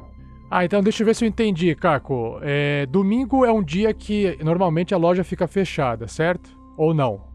Não, nós abrimos de terça a domingo, né? Ah. Então, por exemplo, se eu quero jogar ou experimentar um RPG independente, esse colóquio é para isso. Ele é só para jogador, ele também é para mestres que querem testar o seu colóquio, ou é algo que só tem dentro, são só sistemas criados por vocês da loja? Não, não. Ele é totalmente aberto. É, como o próprio é, ação de colóquio indica, né? É, nós temos aqui a, so- é, é, a intenção é de fomentar ideias, né? É como se fosse uma incubadora de jogos. Ah, tá, legal. Então nós estaremos aqui discutindo, nós conversando, nós estaremos aqui com o Alan, que está escrevendo um RPG autoral, né? Nós temos a, a Retropunk, que é uma editora que já está bem estabelecida, mas ela tem dado muita atenção pra, para os RPGs autorais nacionais. É, nós temos o Igor Sartorato, que também é, já escreveu alguns suplementos para é, alguns RPGs bem estabelecidos da Redbox nacional também. Mas essas pessoas estão vindo aqui na realidade para conversar, para falar sobre suas experiências e tentar é, desmistificar a dificuldade de produzir um jogo. Eu trouxe vários jogos aqui da minha coleção pessoal, que é para mostrar como as ideias são simples e podem ser extremamente criativas é, nesse cenário. Show. E, Caco, quem não consegue é, estar presente por ser de outra cidade, outro estado, tem como acompanhar depois? Isso vai ser gravado? Isso vai ser disponibilizado em algum link na internet para o pessoal poder ver depois que o evento já ocorreu? Sim, nós vamos é, colocar na, na, na- no pelo Facebook, nós vamos fazer um ao vivo, é, graças ao pessoal da, do RPG na Biblioteca, que é uma outra excelente iniciativa aqui de Curitiba, Ah, que tem legal. aumentado bastante a, a- o nosso número de jogadores locais, com uma iniciativa de tipo 30, 40 jogadores de RPG por sábado na biblioteca pública, eventos gratuitos. Lá sim é um lugar bom para você ir jogar. Lá é garantido que você vai encontrar os mestres e os jogadores para você completar a sua mesa. Maravilha. Então, quais são os canais, Caco, para o pessoal depois poder acessar? vai estar disponível no RPG da BBP, que é uma página dentro do Facebook, ok? Certo? Também vai estar disponível o vídeo no colóquio. é, no pro- eu vou compartilhar é, na- no site da loja e no site do evento do colóquio. Maravilha. Quais são os. O, qual que é o site da loja? É www.manticorigamestore.com.br. O Facebook do RPG na B- BPP, é isso? Na Biblioteca Pública do Paraná, né? É facebook.com/barra RPG na BBP. Maravilha. Eu vou colocar os links então no post. O pessoal que estiver ouvindo esse cast, se quiser conferir os links, é só acessar o post. Ok, Caco, maravilha. Mais um recadinho final pro pessoal que tá ouvindo você? Eu gostaria de convidar as pessoas para ficarem atentas à nossa agenda, porque nós estaremos fazendo no- novas conversas, novos colóquios, é, temas sempre é, abertos para a gente discutir criação, é, discutir é, problematização dentro do RPG, como mestrar, como jogar. Não existe, nós sabemos perfeitamente que não existe o jeito certo ou o jeito errado, mas talvez com a nossa experiência, né, 25 anos jogando e tudo mais, é, possamos acrescentar aí uma dica ou outra à vida das pessoas para facilitar a atividade e deixar ela ainda mais é, gostosa, né? Maravilha. Então, me corrija se eu falei errado, é Manticore Game Store, certo? Isso, Manticore Game Store. E para quem vive em Curitiba, se quiser visitar, então de terça a domingo na rua Almirante Gonçalves, 1422. Exatamente. Bairro do Rebouças, aqui coladinho no centro. Maravilha. Então, muito obrigado aí por esse recado diferente e por essa iniciativa desse primeiro colóquio sobre RPG autoral e publicações independentes. Valeu, Caco. Então, até a próxima. Obrigado, Rafa. Eu é que agradeço a participação aí no podcast de vocês e, obviamente, estarei aí acompanhando é, o trabalho de vocês agora mais de perto. Beleza, Caco. Obrigadão, um abração, até a próxima. Até.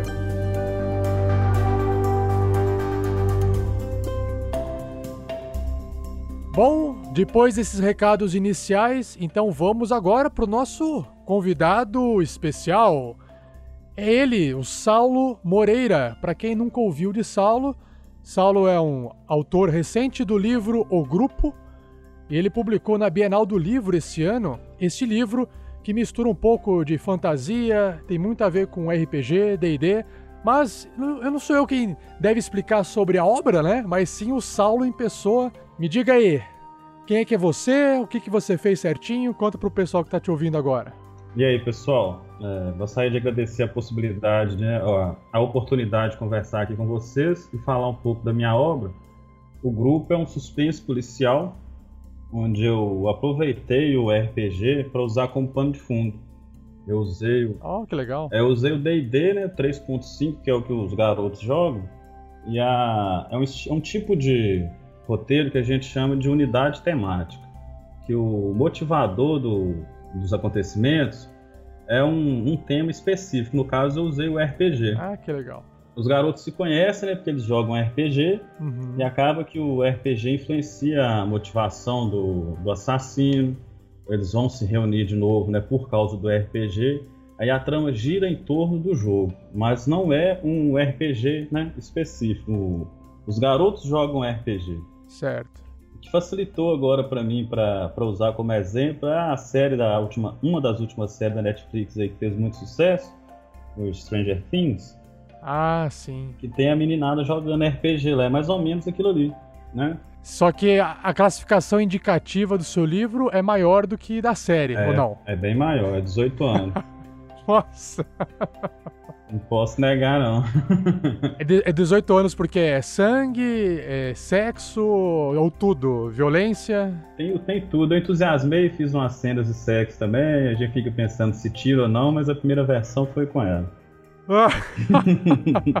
vai, vai pra ver o que acontece. E aí, eu tô curioso, Saulo. Você então lançou ele na, na Bienal do Livro. Em que época que foi esse ano? Foi no, no começo de setembro, no dia 2 de setembro, foi o primeiro dia que eu estive na Bienal. Eu fiquei lá só ah. no, no último fim de semana, mas uhum. foi, foi, foi muito bom, cara. teve uma aceitação bacana, o pessoal gostou da ideia do, de usar o RPG, a capa com o D20 em cima do, do, de um mar de sangue também chamou bastante atenção, e a galera uhum. tem curtindo. Eu tenho recebido um feedback bacana, do pessoal que joga RPG e gostou, né, se sentiu representado, vamos dizer assim, com, com o jeito que o pessoal joga. Tem até gente que nunca tinha ouvido falar de RPG e conseguiu passar né, pelos, pelas partes do RPG, entender a trama numa boa. E tinha gente que já tinha ouvido falar do RPG, imaginava alguma coisa, e ao terminar o livro ficou com bastante vontade de jogar. Não, legal, Saulo, saber desse seu livro, que está sendo bem recebido. Inclusive, para os tasquianos que estão nos ouvindo agora, o Pedro Quitete, que é o jogador do Verne Veron, ele vai lançar uma resenha do livro na segunda semana de outubro de 2016, bem depois que a gente publicou esse episódio. Então fiquem atentos aí ao site para vocês poderem acessar essa resenha e terem mais informações sobre o livro O Grupo. Mas o Saulo aqui também não está só para falar do livro dele, o Saulo também está aqui para me ajudar no Pergaminhos da Bota. Beleza. Então, o nosso primeiro pergaminho da bota, ele foi escrito pelo Lucas Macedo, referente à nossa segunda doação da Ação Social Guerreiros do Bem. Olá, caras! Muito legal a doação. Comentei um tempo atrás no episódio 18 e já ouvi todos os episódios que faltavam para mim. Ah, a maioria mais de uma vez. Assim que eu tiver dinheiro sobrando, pretendo começar a ajudar. Atualmente trabalho com parentes e estudo para começar a faculdade. Não sobra dinheiro porque jogo Magic, o card game, e jogo RPG presencialmente. Sempre compro itens e comida para os jogos. Se houver outras formas de ajudar, podem falar que eu farei o possível. Abraço e boas rolagens para vocês. Ah, e graveto não é vegetal. porque o graveto era um personagem dos testes, então a gente ficou zoando porque o nome de graveto é um vegetal. Mas de qualquer forma, Lucas Macedo, muito obrigado. Continue jogando Magic. e cara, vai estudar que uma hora você vai conseguir ganhar sua grana e vai poder ajudar os outros também. E Saulo, uma perguntinha, eh, tem alguma referência no seu livro sobre Magic ou é só RPG mesmo? Não, Magic não teve não. Eu porque eu nunca joguei, nunca joguei nenhum nenhum card game, acabou não passando. Tem referência a outros jogos, sabe? Jogos eletrônicos, pessoal zoando com GTA, Skyrim. Hum, legal.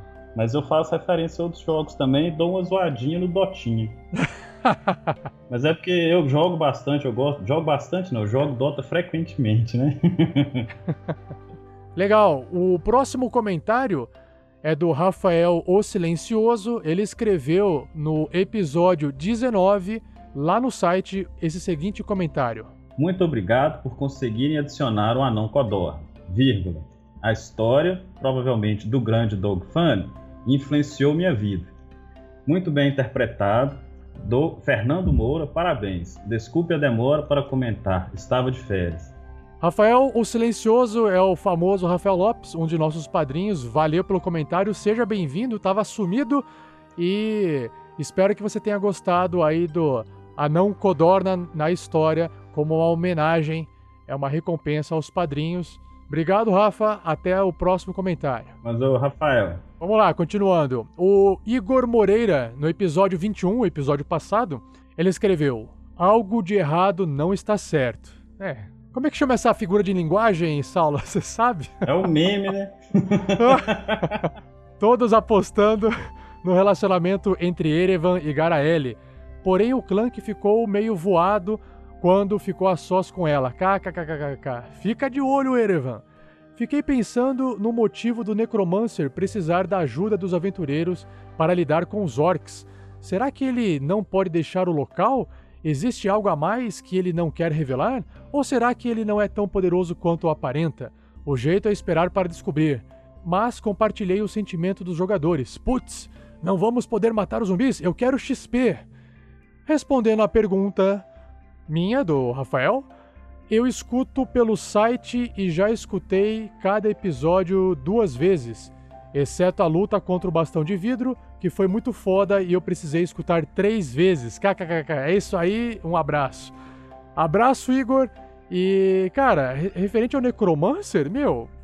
Imagina, o cara tá lá no meio do nada fazendo as coisas dele e aparece um grupo de gente querendo atrapalhar ou incomodar ele. Nada mais justo ele tentar conversar com o pessoal antes de arranjar encrenca, né? Então, foi essa a decisão que ele tomou. E referente que ao fato de você escutar o episódio duas vezes, cada episódio publicado, vocês estão de parabéns, porque olha, o episódio é longo, escutar duas vezes consome um tempo do caramba. Nossa, a gente fica muito contente de ouvir isso. Eu espero então que a gente possa entregar mais episódios para que o Igor escute três, quatro ou cinco vezes. Valeu, Igor. Obrigado, cara. Comentário de Henrique Oliveira. Rafael, boa tarde. Ainda... Boa tarde. Ainda estou terminando de assistir os episódios antigos. Mas me deixe fazer uma pergunta. Como você faz os efeitos de voz dos, dos NPCs? Os jogos estão muito bons, parabéns. Obrigado, Henrique. Uh, bom, o software se chama MorphVox. Morph com PH. Vox com X. Dá uma pesquisadinha aí na, na internet que você acha ele. É assim que eu altero a voz dos personagens. Próximo! Já no YouTube, no episódio 21 também. Comentário do Thiago Marques. Meu Deus, pra sódia não para nunca. XD. Isso é engraçado. Como que a gente fala? A gente fala o emoticon hein? É, Cara, é, eu não sei. É, é, é uma risada gigante. É, uma, é. é, um sorriso gigante. Pronto. Pode falar rindo pra caralho? Qual que é a censura? Pode, pode. Não, não, tem censura, não. Não tem censura. Não tem censura. Eu riu muito aqui pra caralho. E esse anão se afastando do grupo toda hora. Só gostaria de falar que toda vez que penso no Clank, Clank, né? é isso Clank. aí, no Clank, lembro da música Dig Dig Hole. Por falar Nossa. nisso, eu recomendo que seja a música tema dele. Nossa, pessoal, pra quem não sabe o que é Dig Dig Hole, tá tocando aí no fundo agora. Eu não conhecia e eu estou conhecendo agora. Pode continuar, Saulo.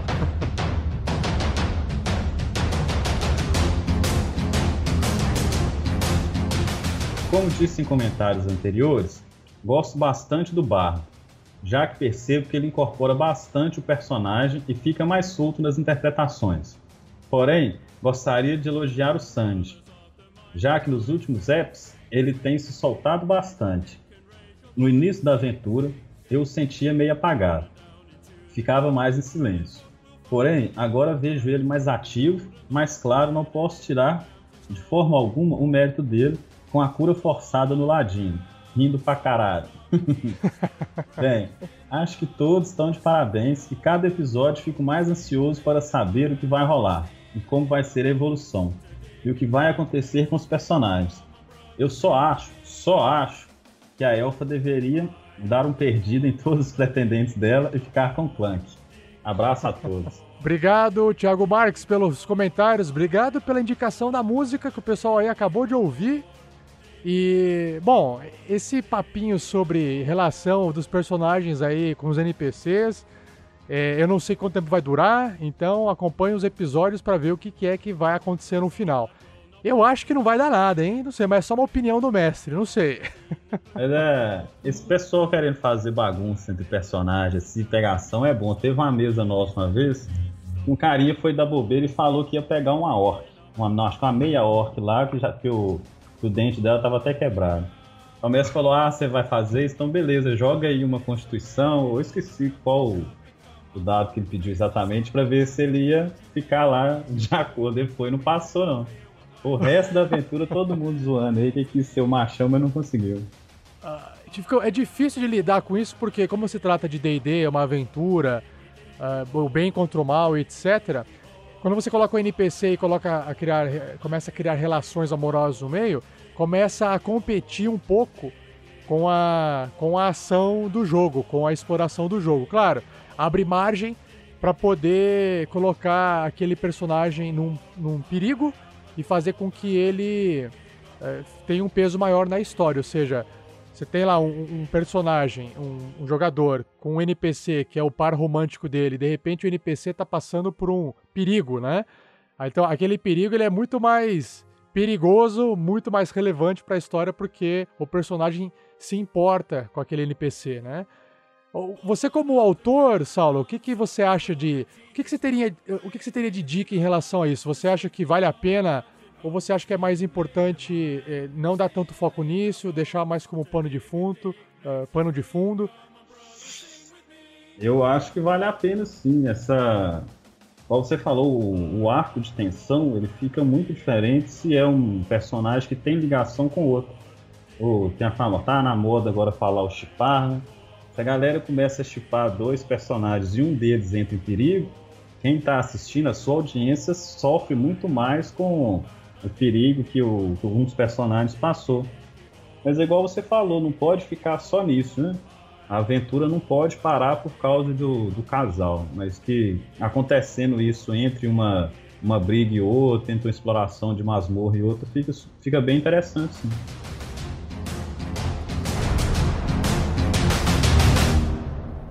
Maravilha. Legal. Então, obrigado mais uma vez, Thiago Marques. E continuando aqui, o Marcelo Marcelo Santos Rebelo, ele preencheu o formulário nosso no site, então ele tem aqui, ó, 31 anos, profissão bancário, cidade de São Paulo, e o assunto é: quero ajudar no projeto. Ele escreveu assim: Boa tarde, descobri recentemente o projeto através de pesquisa no Google e já fiz a maratona de todos os episódios. Apesar de adorar o RPG, faz algum tempo que não jogo, dificuldades da vida adulta, como pagar contas, etc. Porém, esse podcast tem reduzido um pouco esta ansiedade. Diante disso, gostaria de auxiliá-los com esse projeto. Já estou providenciando minha inscrição no Padrim. Além disso, gostaria de ajudar com mais. Nunca produzi conteúdo para a internet, porém gosto muito de escrever, gostaria de produzir algum conteúdo para o site. Pensei em criar algumas ideias para aventuras e não tenho muita familiaridade com o sistema D&D. Caso vocês gostem da ideia, pretendo me aprofundar no tema e desenvolver algo para avaliação. Estou à disposição e continue com um ótimo trabalho. Puxa vida, que meio surpresa esse do, do Marcelo. Cara, muito obrigado aí pelo futuro apoio do Padrim. Uh, a gente agradece, as pessoas que a gente ajuda também agradecem. E uma forma de ajudar o projeto, eu, eu sempre falo assim, Marcelo, se você gosta de RPG e você está afim de fazer algum, produzir algum conteúdo e quer usar o RPG Next como uma forma de divulgação desse conteúdo, é, só produza o que você tem vontade, porque você ajuda no projeto produzindo qualquer conteúdo. Então tem que ser uma coisa que você goste muito de fazer, para que você não fique com preguiça, não fique cansado e, e pare de fazer depois de um tempo, entendeu? Então, o RPG Next, o site, está aberto para poder receber esse tipo de conteúdo. E a gente, claro, a gente faz uma avaliação antes para ver se o conteúdo tem qualidade, porque a gente gosta de selecionar os conteúdos de qualidade, um, mínimo de qualidade, né? Depois, com o tempo, a coisa vai ficando melhor, normal, né? Não adianta ser o melhor do melhor do melhor. É bom começar com alguma coisa boa, depois vai melhorando. E seja bem-vindo. Pode ser ilustração, pode ser texto, pode ser áudio, pode ser o que você achar que é melhor para você. Maravilha? E eu imagino que o, o Saulo, aqui que, que está conosco hoje, deve ter escrito o livro dele por esse motivo. Você tirou essa força, essa, essa motivação, essa vontade de escrever, provavelmente pelo gosto com RPG e pelo gosto da escrita, certo, Saulo? Tem como você falar rapidinho, mais ou menos assim, o que.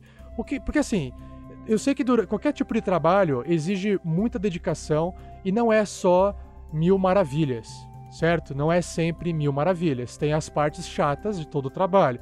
Como é que. O que, que você fazia para continuar acordar naquele dia que às vezes você estava sem inspiração, sem vontade de continuar a escrever? O que te motivava a continuar em frente e finalizar o que você começou? Então, o, esse, no meu primeiro livro, ele acabou sendo um ponto fora da curva, que eu tive a ideia dele em 2007. Uau! Na época, foi, foi muito tempo atrás, foi numa mesa mesmo, a gente estava brincando com, com o caso que aconteceu em Ouro Preto, que a menina faleceu por outro motivo, foi assassinada e tentaram culpar o RPG. Nossa. Mas falando disso, brincando, zoeiro, coisa bobeira de adolescente, né? Começamos a fazer piada falando que se alguém vacilasse lá, a gente ia matar depois, que RPG agora é isso. É lógico que a gente não, não pensa assim, mas nós brincamos com o cara. Aí eu comecei a escrever e foi na mesma época que eu estava começando a faculdade. Aí parei porque fui estudar para concurso, fui correr atrás de um monte de coisa e acabei deixando o livro parado. Mas sempre que o que eu fiz foi tipo assim, sempre que eu tinha alguma ideia, eu via algo que eu pensava que poderia ser usado no livro, eu ia lá no arquivo onde ele onde estavam os dois ou três primeiros capítulos e colocava lá, tipo assim, faz uma cena assim, pensa em fazer algo assado, usa um diálogo parecido. Eu fui deixando tudo lá e depois que eu já estava formado, que eu já tinha feito pós-graduação e tudo mais, dois, de 2013 para 2014, é que eu sentei e fui escrevendo mesmo. E às vezes acontece que tinha dia que eu não estava com cabeça para escrever, que eu estava cansado, que eu estava desanimado. Aí por ser autor iniciante, não tinha que cumprir prazo, o dia que eu estava muito desanimado eu parava. Certo. Pensava, quer saber? Fica quieto, porque escrever estressado não, não vai ser legal para você.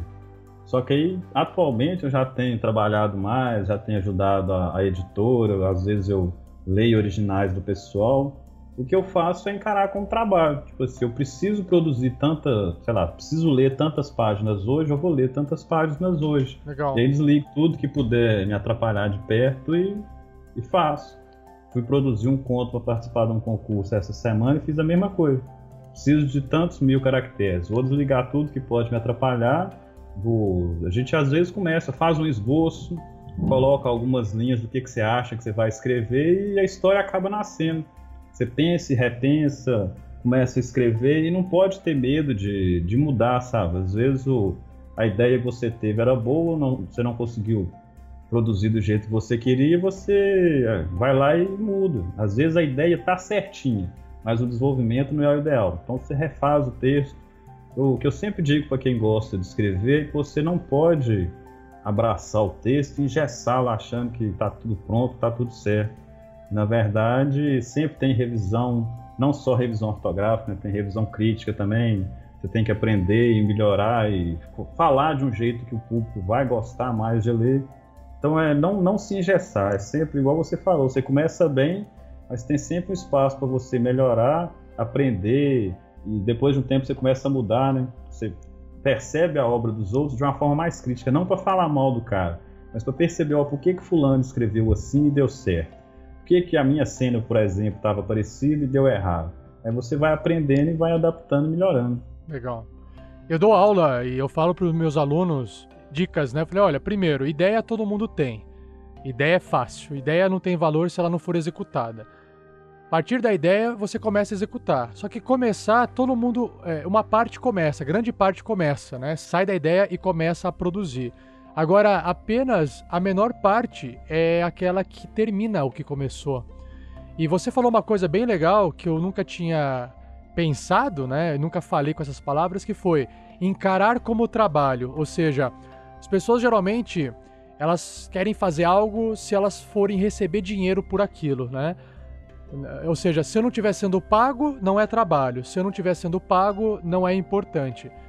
E acho que é o contrário. Eu acho que né, o empreender é isso. Você começa fazendo algo, apostando em algo que as pessoas vão gostar ou vai ajudar as pessoas, porque o entretenimento é isso. Como é que você ajuda alguém com entretenimento? Você tira a pessoa do tédio. Você ajuda a eliminar o fator tédio na vida das pessoas. Então, isso é o que o entretenimento é capaz de fazer, como forma de ajudar as pessoas, né? Então, você, o fato de você encarar como trabalho faz com que você se comprometa nesse desenvolvimento, nessa criação desse seu produto e que você termine, que o mais importante é terminar. E você falou muito bem, Saulo, que não, não se prender, né? Não se amarrar à sua ideia, não ficar preso e não deixar a coisa ir para frente porque você não é capaz de mudar o que você achou que era imutável. E não, a gente tem que se adaptar e continuar fazendo. E o importante é, tem uma frase também que é assim, né? É melhor feito do que perfeito. Às vezes a gente quer buscar a perfeição e nunca entrega nada. Então entregue algo bom, né? Porque o, geralmente o ótimo é inimigo do bom. Então o, o ótimo você vai atingir na terceira, na quarta, na quinta, na décima vez, não na primeira. Então é exatamente isso. Nós lançamos um podcast lá em 2015 que era a versão teste. A qualidade é horrível, mas foi exatamente o motivo de ter lançado esses podcasts lá no, no ano de 2015 foi por causa disso. Vamos lançar porque só assim a gente vai aprender a como se faz um podcast de qualidade. Eu imagino que o Saulo tenha escrito esse livro dele, mas não vai parar por aí, né, Saulo? A intenção sua é escrever outras obras, certo? Certo. Para falar a verdade, meu segundo livro está em análise agora de, de correção ortográfica. Ele já, Olha só. Já ficou pronto, já revisei, já adaptei algumas coisas, já tive uma revisão crítica e agora é só revisão ortográfica e, e o segundo eu devo lançar na Amazon. Olha só. Então quer dizer que é, daqui a um tempinho aí você volta aqui para ler de novos e-mails comigo? Com certeza. Toda oportunidade eu tô aí. Beleza. Vamos continuar então aqui na, na leitura dos comentários. Vamos lá. Thalisson C. Torres. Como sempre, um episódio primoroso. Smile. a Garaele me lembra bastante meu Tiflin monge. Nossa, Tiflin monge, gostei. Uau, gostei também. É, só uma coisa, eu comecei a jogar RPG primeiro no, no computador, sabe? Ou videogame, porque conversei com você em off, eu moro no interior de Minas. Achar grupo aqui era terrível. E um dos que eu joguei foi o Neverwinter Nights. Se não me Olha. engano, é o 2 que tem uma Tiflin e ela é uma ladina. Isso. Era um personagem excelente, viu? Gostei, É, de, gostei de ver o pessoal usando Tiflin. Eu gosto do, do estilo deles. Também. É, é bacana o jeito como que você pode trabalhar isso, por exemplo, eles sofrem muito preconceito, né, por ter chifre e tal. E é a Aham. graça do não só do RPG, né, mas da fantasia em geral, é você poder falar de coisa séria sem ofender ninguém, sem ter que apontar É. algum problema da vida real. Exatamente. Então, acabei É de ter fantástico. um devaneio aqui do escritor, então vamos continuar. Vamos continuar. Legal. Pelo menos no modo de tratar as pessoas. Certeza que ela é leal e boa, igual ele. Ouvindo algumas aventuras passadas, eu realmente espero que tenha um epílogo. Já imagino o Clank como dono de uma, de uma fazenda, né? Devia ser fazenda, criando o boi cinzento, a galinha Gertrudes, gostei do nome, ou sei lá o nome que ele vai botar. Boa também, porque galinha que tem nome não vai pra panela. E o rato Ah, Stuart. não, não pode ser Galinha Stuart, tipo, é, Gertrudes, porque Gertrudes é o nome do- da coruja de Israel, e aí tem que ser outro nome a galinha, mas vamos continuar. É, e o Rato Stuart. Esse necromancer é tipo Beetlejuice. Tem que dizer o nome três vezes. É porque ele gritava, ele gritava o nome dele três vezes. É, agora tem que voltar na fantasma de novo. Já vou preparar o coração aqui. Falar nisso, o som dramático quando o velho falou o nome da Agatha me fez rir alto, pois imaginei todos os personagens igual ao Dramatic Chipmunk. Grande abraço e agradeço pela diversão. PS, uma sugestão. Vocês podiam chamar de pergaminhos na bota ao invés de cartas, na leitura de comentários. Olha, eu acho que teve uma sugestão atendida aí, hein? Já foi atendido o Talisson Padrinho. É pergaminhos da bota pra ficar melhor, porque é da bota, não- não precisa necessariamente estar na bota. É verdade. mas ele vem da bota. Maravilha. Cara, os nomes vão ser aplicados com o tempo. Vamos ver o que acontece aí com o Clank. Inclusive, tem um ilustrador, o Lucas Rosa, né? Ele tá fazendo uma arte do Clank, inclusive com uma galinha debaixo do braço. Então, a hora que tiver pronta essa galinha e o Clank junto, a gente vai compartilhar com vocês. Ok? Obrigado, Talisson. Continuando no site, o Rafael Lamour escreveu: Os primeiros 21 minutos do episódio foi no mínimo enrolado. Gostei, mas o editor pode ser mais cruel e vetar mais piadas infames aleatórias para decolar mais rápido a história. Rafael Lamour, obrigado pelo, pela crítica construtiva, é um padrinho nosso também. E na verdade, se vocês já perceberam, no início do episódio 22 foi citado o nome do Rafael Lamour como revisor do cast. O que, que significa isso? Pelas suas altas críticas e eh, visão de designer, né? Ele tá dando umas dicas de áudio e de edição para que eu aqui possa fazer um trabalho melhor para entregar para vocês, pessoal. Então, brigadaço, Rafael Lamour. A gente já vai trabalhar em conjunto quando possível para poder fazer um ajustezinho aqui ou ali nos casts para deixar ele um pouquinho mais dinâmico. Valeu, cara. Brigadão mesmo. E aí, num outro comentário, o Rafael, Lamour, o Rafael Lamour continua. Ramon Coast é meio tapado ou foi impressão minha? Hum, o que será? Não vou revelar. Esperava mais de um Red Wizard, um mago vermelho, né? Of Tai, de Tai. Um cara mais Saruman, lidando com os mortos. Puxa vida, Saruman é forte, hein, Rafa? Foi interessante a cena. Sou especialmente fã da classe Wizard Necromante. Em um outro contexto, mais denso e bucólico de RPG, o Necromante consegue ser um personagem misterioso, místico e com uma agenda de desvendar o sentido da vida e da morte em seu ciclo perpétuo. Ao contrário que muitos poucos conhecem, necromantes não são magos malignos, apenas estigmatizados por bruxos malignos. Haha. Quem se interessar, segue um link aí do livro chamado The Complete Book of Necromancers, um livro antigo da TSR falando sobre essa classe de magos. O melhor livro já feito sobre o tema, é incrível. Para quem quiser saber o link, ou digita no Google, né? Que está no Wikipedia, The Complete Book of Necromancers. Obrigado, Lamor, mais uma vez aí pelo seu comentário.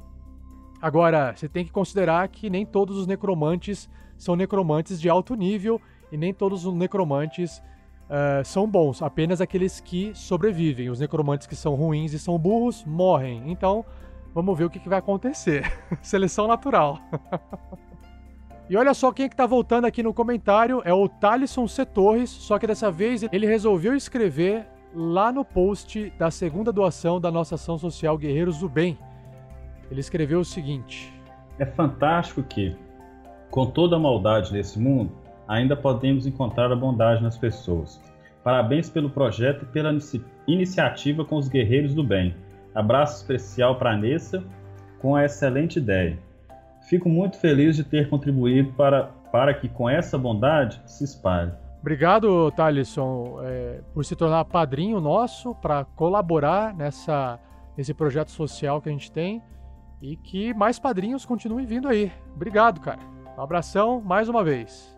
Guilherme Arruda escreveu: Depois de semanas de estudos, finalmente encontro um tempinho para poder voltar a comentar aqui. Ótimo episódio, como sempre. Me surpreendo com essa calma dos jogadores. Eu já tinha me. Eu já tinha era matado o necromante, zumbi e tudo que se movimentasse nessa situação. Não sei se já respondi aqui, mas só por curiosidade, ouço os casts pelo agregador de podcasts do iPhone. Baixo eles pelo celular e vou ouvindo durante as minhas viagens de ônibus para a faculdade. E por fim, é bom ver que a iniciativa dos Guerreiros do Bem está cada vez mais gerando bons frutos. Guilherme Arruda também, mais um padrinho. Cara, muito obrigadão. Legal saber que você escuta a gente usando o agregador no iPhone e que você é um cara de matador de zumbis e necromantes totalmente caótico que sairia, sairia matando todos e tudo pela frente. Mas que o pessoal ali é meio cagão, eles não fazem isso. Continuando. Joseph, o comentador. Caramba, nesse episódio 47 estava de marcação com o grupo e tentando conter-nos. Mas o trupe é da zoeira. Minha cabeça explodiu com a análise sobre The Walking Dead, sensacional. Achei que esse necromante ficou devendo na personalidade. Ele não representou nenhuma ameaça para o grupo e os favores que pediu, infelizmente, ficou claro que o grupo aceitou só para dar continuidade na aventura. O episódio foi bom e com muitas piadas, e até lição de moral, do grande Sandy. Até na leitura de e-mails do episódio 20, o 47 estava no, no espírito da praça. Praça é nossa. Boa. é, o, você viu que o Necromante, ele tem... Ele tá, ele tá polêmico aí, né? O pessoal que esperava um combate, outros esperavam uma atitude diferente. E a verdade é que o pessoal, os jogadores, eles tomam a decisão e o NPC, ele faz a parte dele. Eu não posso fazer, viu, Joseph? Eu não posso fazer nada se o pessoal aceitou a missão que o necromante passou, cara. Simplesmente ele jogou um verde lá, o pessoal aceitou, sorte a dele. Por falar em necromante, meu grupo atual, pô, tem um druida que tá virando necromante. Ele tá achou, virando? É, é, porque ele achou. Na verdade, o grupo achou um apito. Ninguém fez nada com o apito. Ficou lá o mago tentando descobrir se tinha ou não tinha magia. O guerreiro falando que era para quebrar. O pessoal discutindo, discutindo. Né, o, ninguém, api, ninguém, so, ninguém apitou o negócio. Foi é o que o druida fez. Ele pegou, não quer saber, vou apitar. Aí na hora que ele soprou, uhum. levantou um esqueleto. Aí todo mundo já, já pegou a arma e tal. Vamos bater? Não, pera aí. Ele virou pro esqueleto e falou aqui é, você vai me atacar? Aí o esqueleto balançou a cabeça né, de forma negativa. Você vai me obedecer? Aí ele fez de forma positiva. Olha que legal, o apito do, do esqueletinho. Que legal. É, eles sempre levantam um animal. Um animal não, né? Um. Acho que até, da, até, de, até 10 dados de vida, qualquer animal, qualquer. Morto-vivo. Na verdade, eu não queria falar qualquer tipo. Nossa senhora, vai, fica nervoso e erra tudo.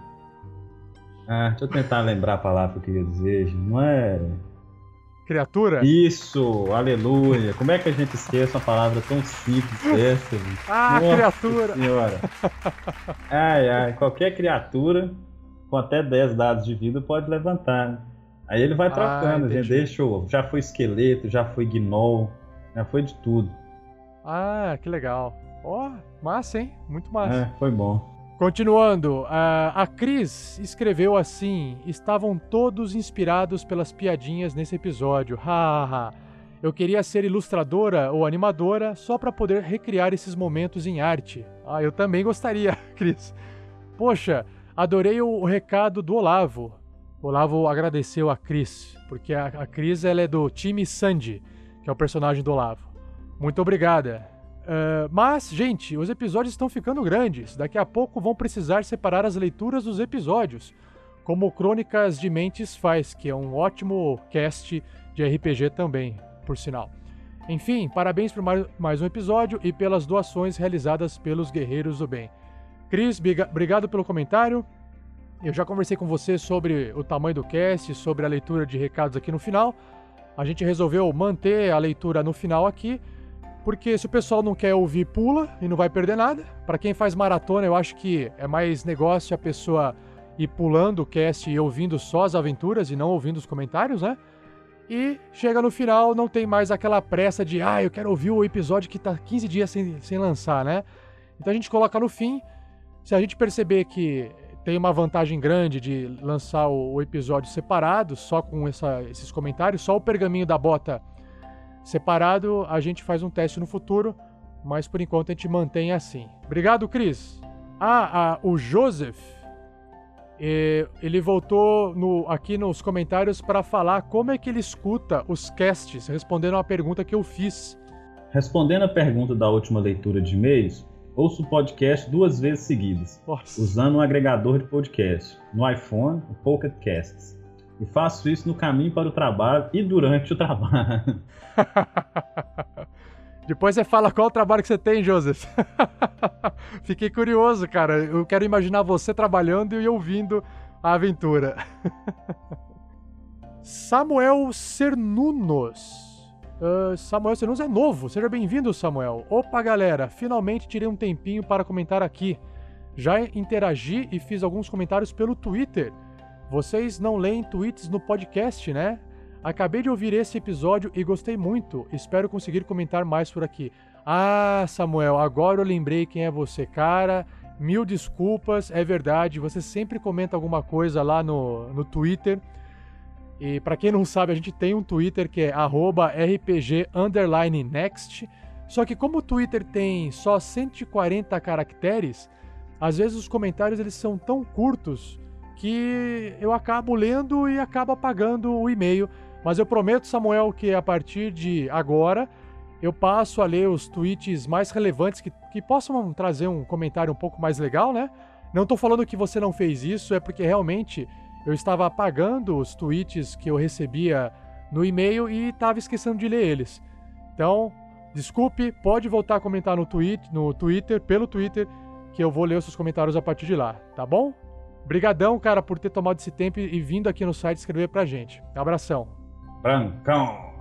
Brancão. Rachando de rir do anão caindo da árvore ainda. Nossa! Ah, peraí, peraí, Saulo, pera.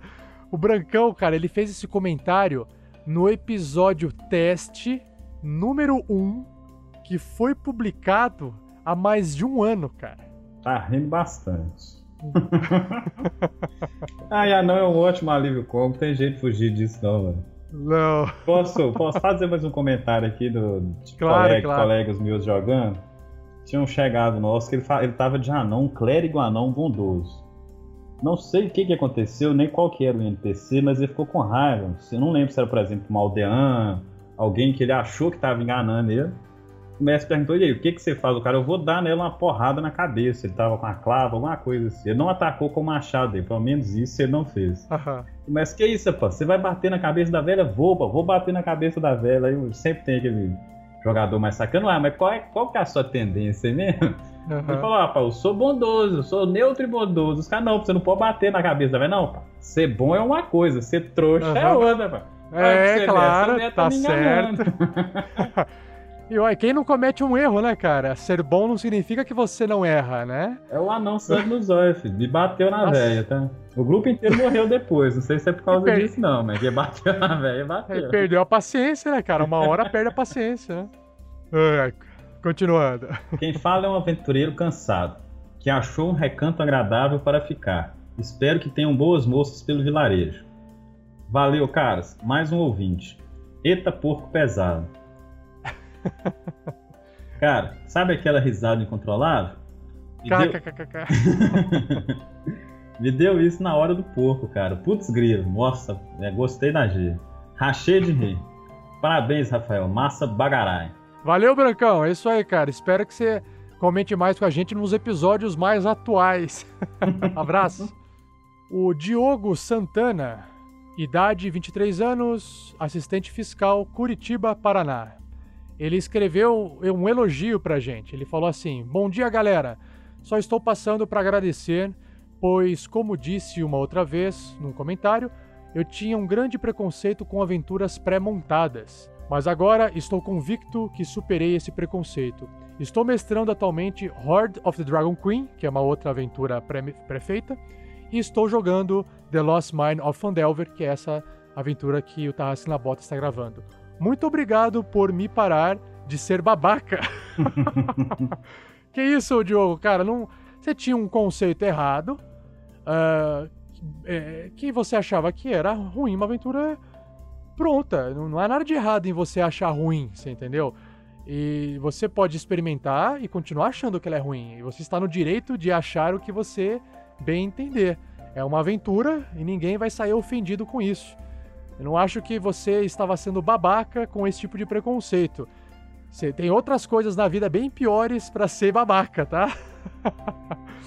com certeza não é uma delas você não gostar de aventuras pré-prontas, mas entendi porque ele não tinha jogado, então ele tinha preconceito, ele não ele não queria jogar porque achava que era ruim e não, nunca tinha experimentado. Então é isso aí, cara. Que bom que você tá gostando das aventuras pré-montadas. Eu só vou jogar porque vai meio economizar um tempo ferrado. Por fim, um último comentário, de novo, do Rafael Silencioso. Ótimo episódio, pessoal.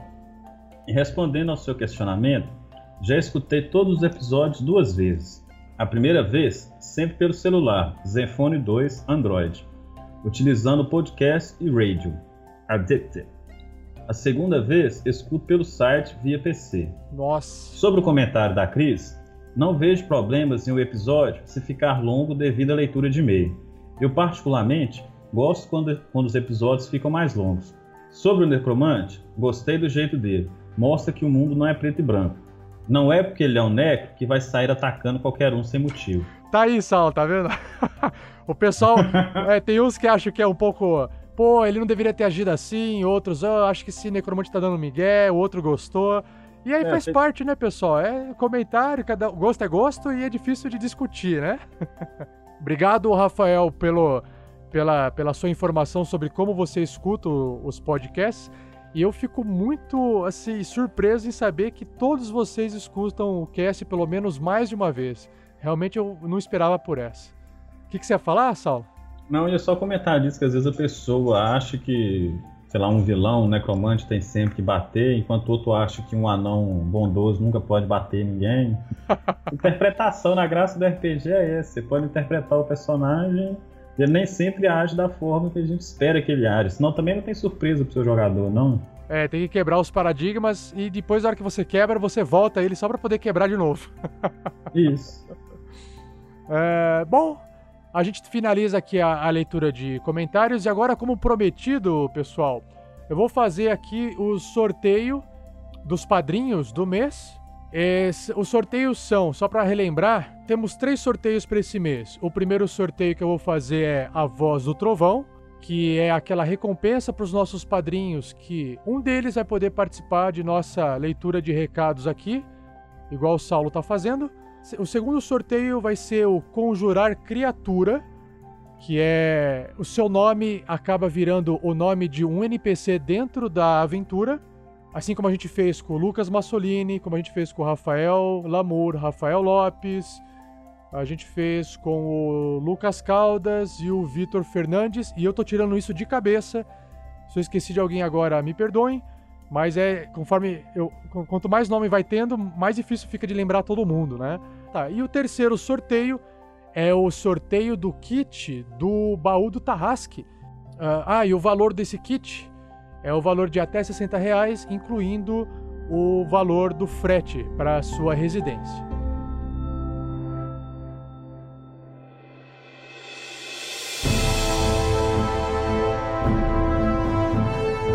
Beleza, pessoal? Então, primeiro sorteio, a voz do trovão, magia voz do trovão. Estou selecionando aqui. Espera que está carregando. As imagens do sorteio eu vou colocar no post do site e os, os links, né, também vão ser divulgados. E o sorteado foi. Vitor Fernandes! Parabéns! Parabéns! o Vitor Fernandes, então, vai ser convidado a participar do próximo Pergaminhos da Bota aqui comigo daqui 15 dias. Se o Vitor Fernandes não puder, a gente já fez um sorteio aqui do segundo e do terceiro colocado. o segundo ficou o Joseph Oliveira e o terceiro ficou o Talisson. Então, se o Vitor não puder por algum motivo, a gente faz isso geralmente num domingo à tarde, mas eu combino com ele se tiver algum outro dia ou um outro horário melhor. A gente vai se falando, tá bom, Vitor? Parabéns, cara. Vamos lá. Próximo sorteio. Agora a magia conjurar criatura. Então, vamos ver quem é que vai ter o seu nome imortalizado dentro de um NPC da aventura A Mina Perdida de Fandelver. É o padrinho Kleberson Buzinaro! Aê. É um padrinho novo, cara. Foi sortudo essa vez, hein, Cleverson? Parabéns, cara. Seu nome estará em um NPC aí nos episódios futuros, hein, cara? É só aguardar que seu nome vai aparecer. Parabéns. Por fim, o último sorteio do kit. Vamos ver quem é que vai ser o último sorteado do mês passado. Foi o Rafael Lamour, que acabou ganhando uma camiseta única que a gente enviou para ele. E agora vamos ver quem é que vai ser o sorteado. Ah, lembrando, pessoal, que o kit é surpresa. A gente ainda vai montar o kit, ainda não tem definido nada que tem dentro do kit, e você só vai descobrir o que você vai receber quando chegar na sua casa, beleza? Maravilha, vamos lá. Então, rufem os tambores, vamos ver quem é que vai ser o sortudo do kit a ganhar esse kit baú do Tarrasque. É o Guilherme Arruda Pedroso! Parabéns, cara! O Guilherme, cara, ele tinha uma chance menor do que as outras pessoas. Porque para cada real doado, Saulo, você tem uma chance a mais, entendeu? Quem nunca rolou um 20 no AP? E aí o Guilherme, cara, rolou 20 aqui, ganhou o kit, cara. Guilherme, é só aguardar que a gente vai enviar até o final desse mês o kit para você. A gente entra em contato com você para pegar o seu endereço, tá bom, cara? Meus parabéns, cara. Parabéns mesmo. Então é isso, para a gente poder fechar aqui, eu gostaria só de fazer mais umas perguntas finais para o Saulo. Vamos deixar aqui o Saulo falar o seguinte para a gente. Saulo, fala para o pessoal que está nos ouvindo é, quais são as versões do seu livro? É só digital? Tem a versão física? Quais são os seus canais de contato e se existe algum canal para quem quiser adquirir o seu livro? Então, deixa eu falar. O livro atualmente ele está só físico. Ok. O, a versão é, online dele, o PDF, tá para sair. Só que o, a editora não me garantiu, tipo assim, não marcou uma data, é, tipo assim, uma data específica. É, o provável é que saia no começo de novembro. Então, se o pessoal gostar de e-book e quiser conferir depois, né? Daqui a um mês mais ou menos ele vai estar em e-book também. Ah, legal. Para adquirir o livro, quem tem gente que gosta de comprar direto do autor para receber uma dedicatória e tudo mais, o pessoal pode comprar comigo. É, se entrar em contato pelo Facebook, que é até a forma mais fácil de falar comigo procurar lá por Saulo Moreira no Facebook, aí pode conversar comigo, combinar direitinho. Eu, eu faço o preço bacana para a pessoa e envio direto para ela. Mas quem quiser aproveitar um desconto bom mesmo, o, a primeira edição do livro ela está se esgotando. Falta acho que 17 exemplares só, que pode comprar direto na loja da, da editora. E lá tá com 40% de desconto. O livro tá saindo a 22,10 só. Tá uma promoção, sim, excelente. Uau, caramba. Show. Aí, se o pessoal quiser aproveitar e comprar direto no, no site da editora, não, não perde tempo não, porque tá esgotando. Legal. E qual que é o site da editora? É lojapendragon.com.br. Tá, é fácil de achar o meu livro, porque felizmente ele está entre os mais vendidos. Então, logo na, na página inicial vai ter a fotinha lá do grupo e o pessoal pode, pode adquirir lá. lojapendragon.com.br Maravilha, Saulo. Muito obrigado por participar dessa leitura. Foi legal te conhecer.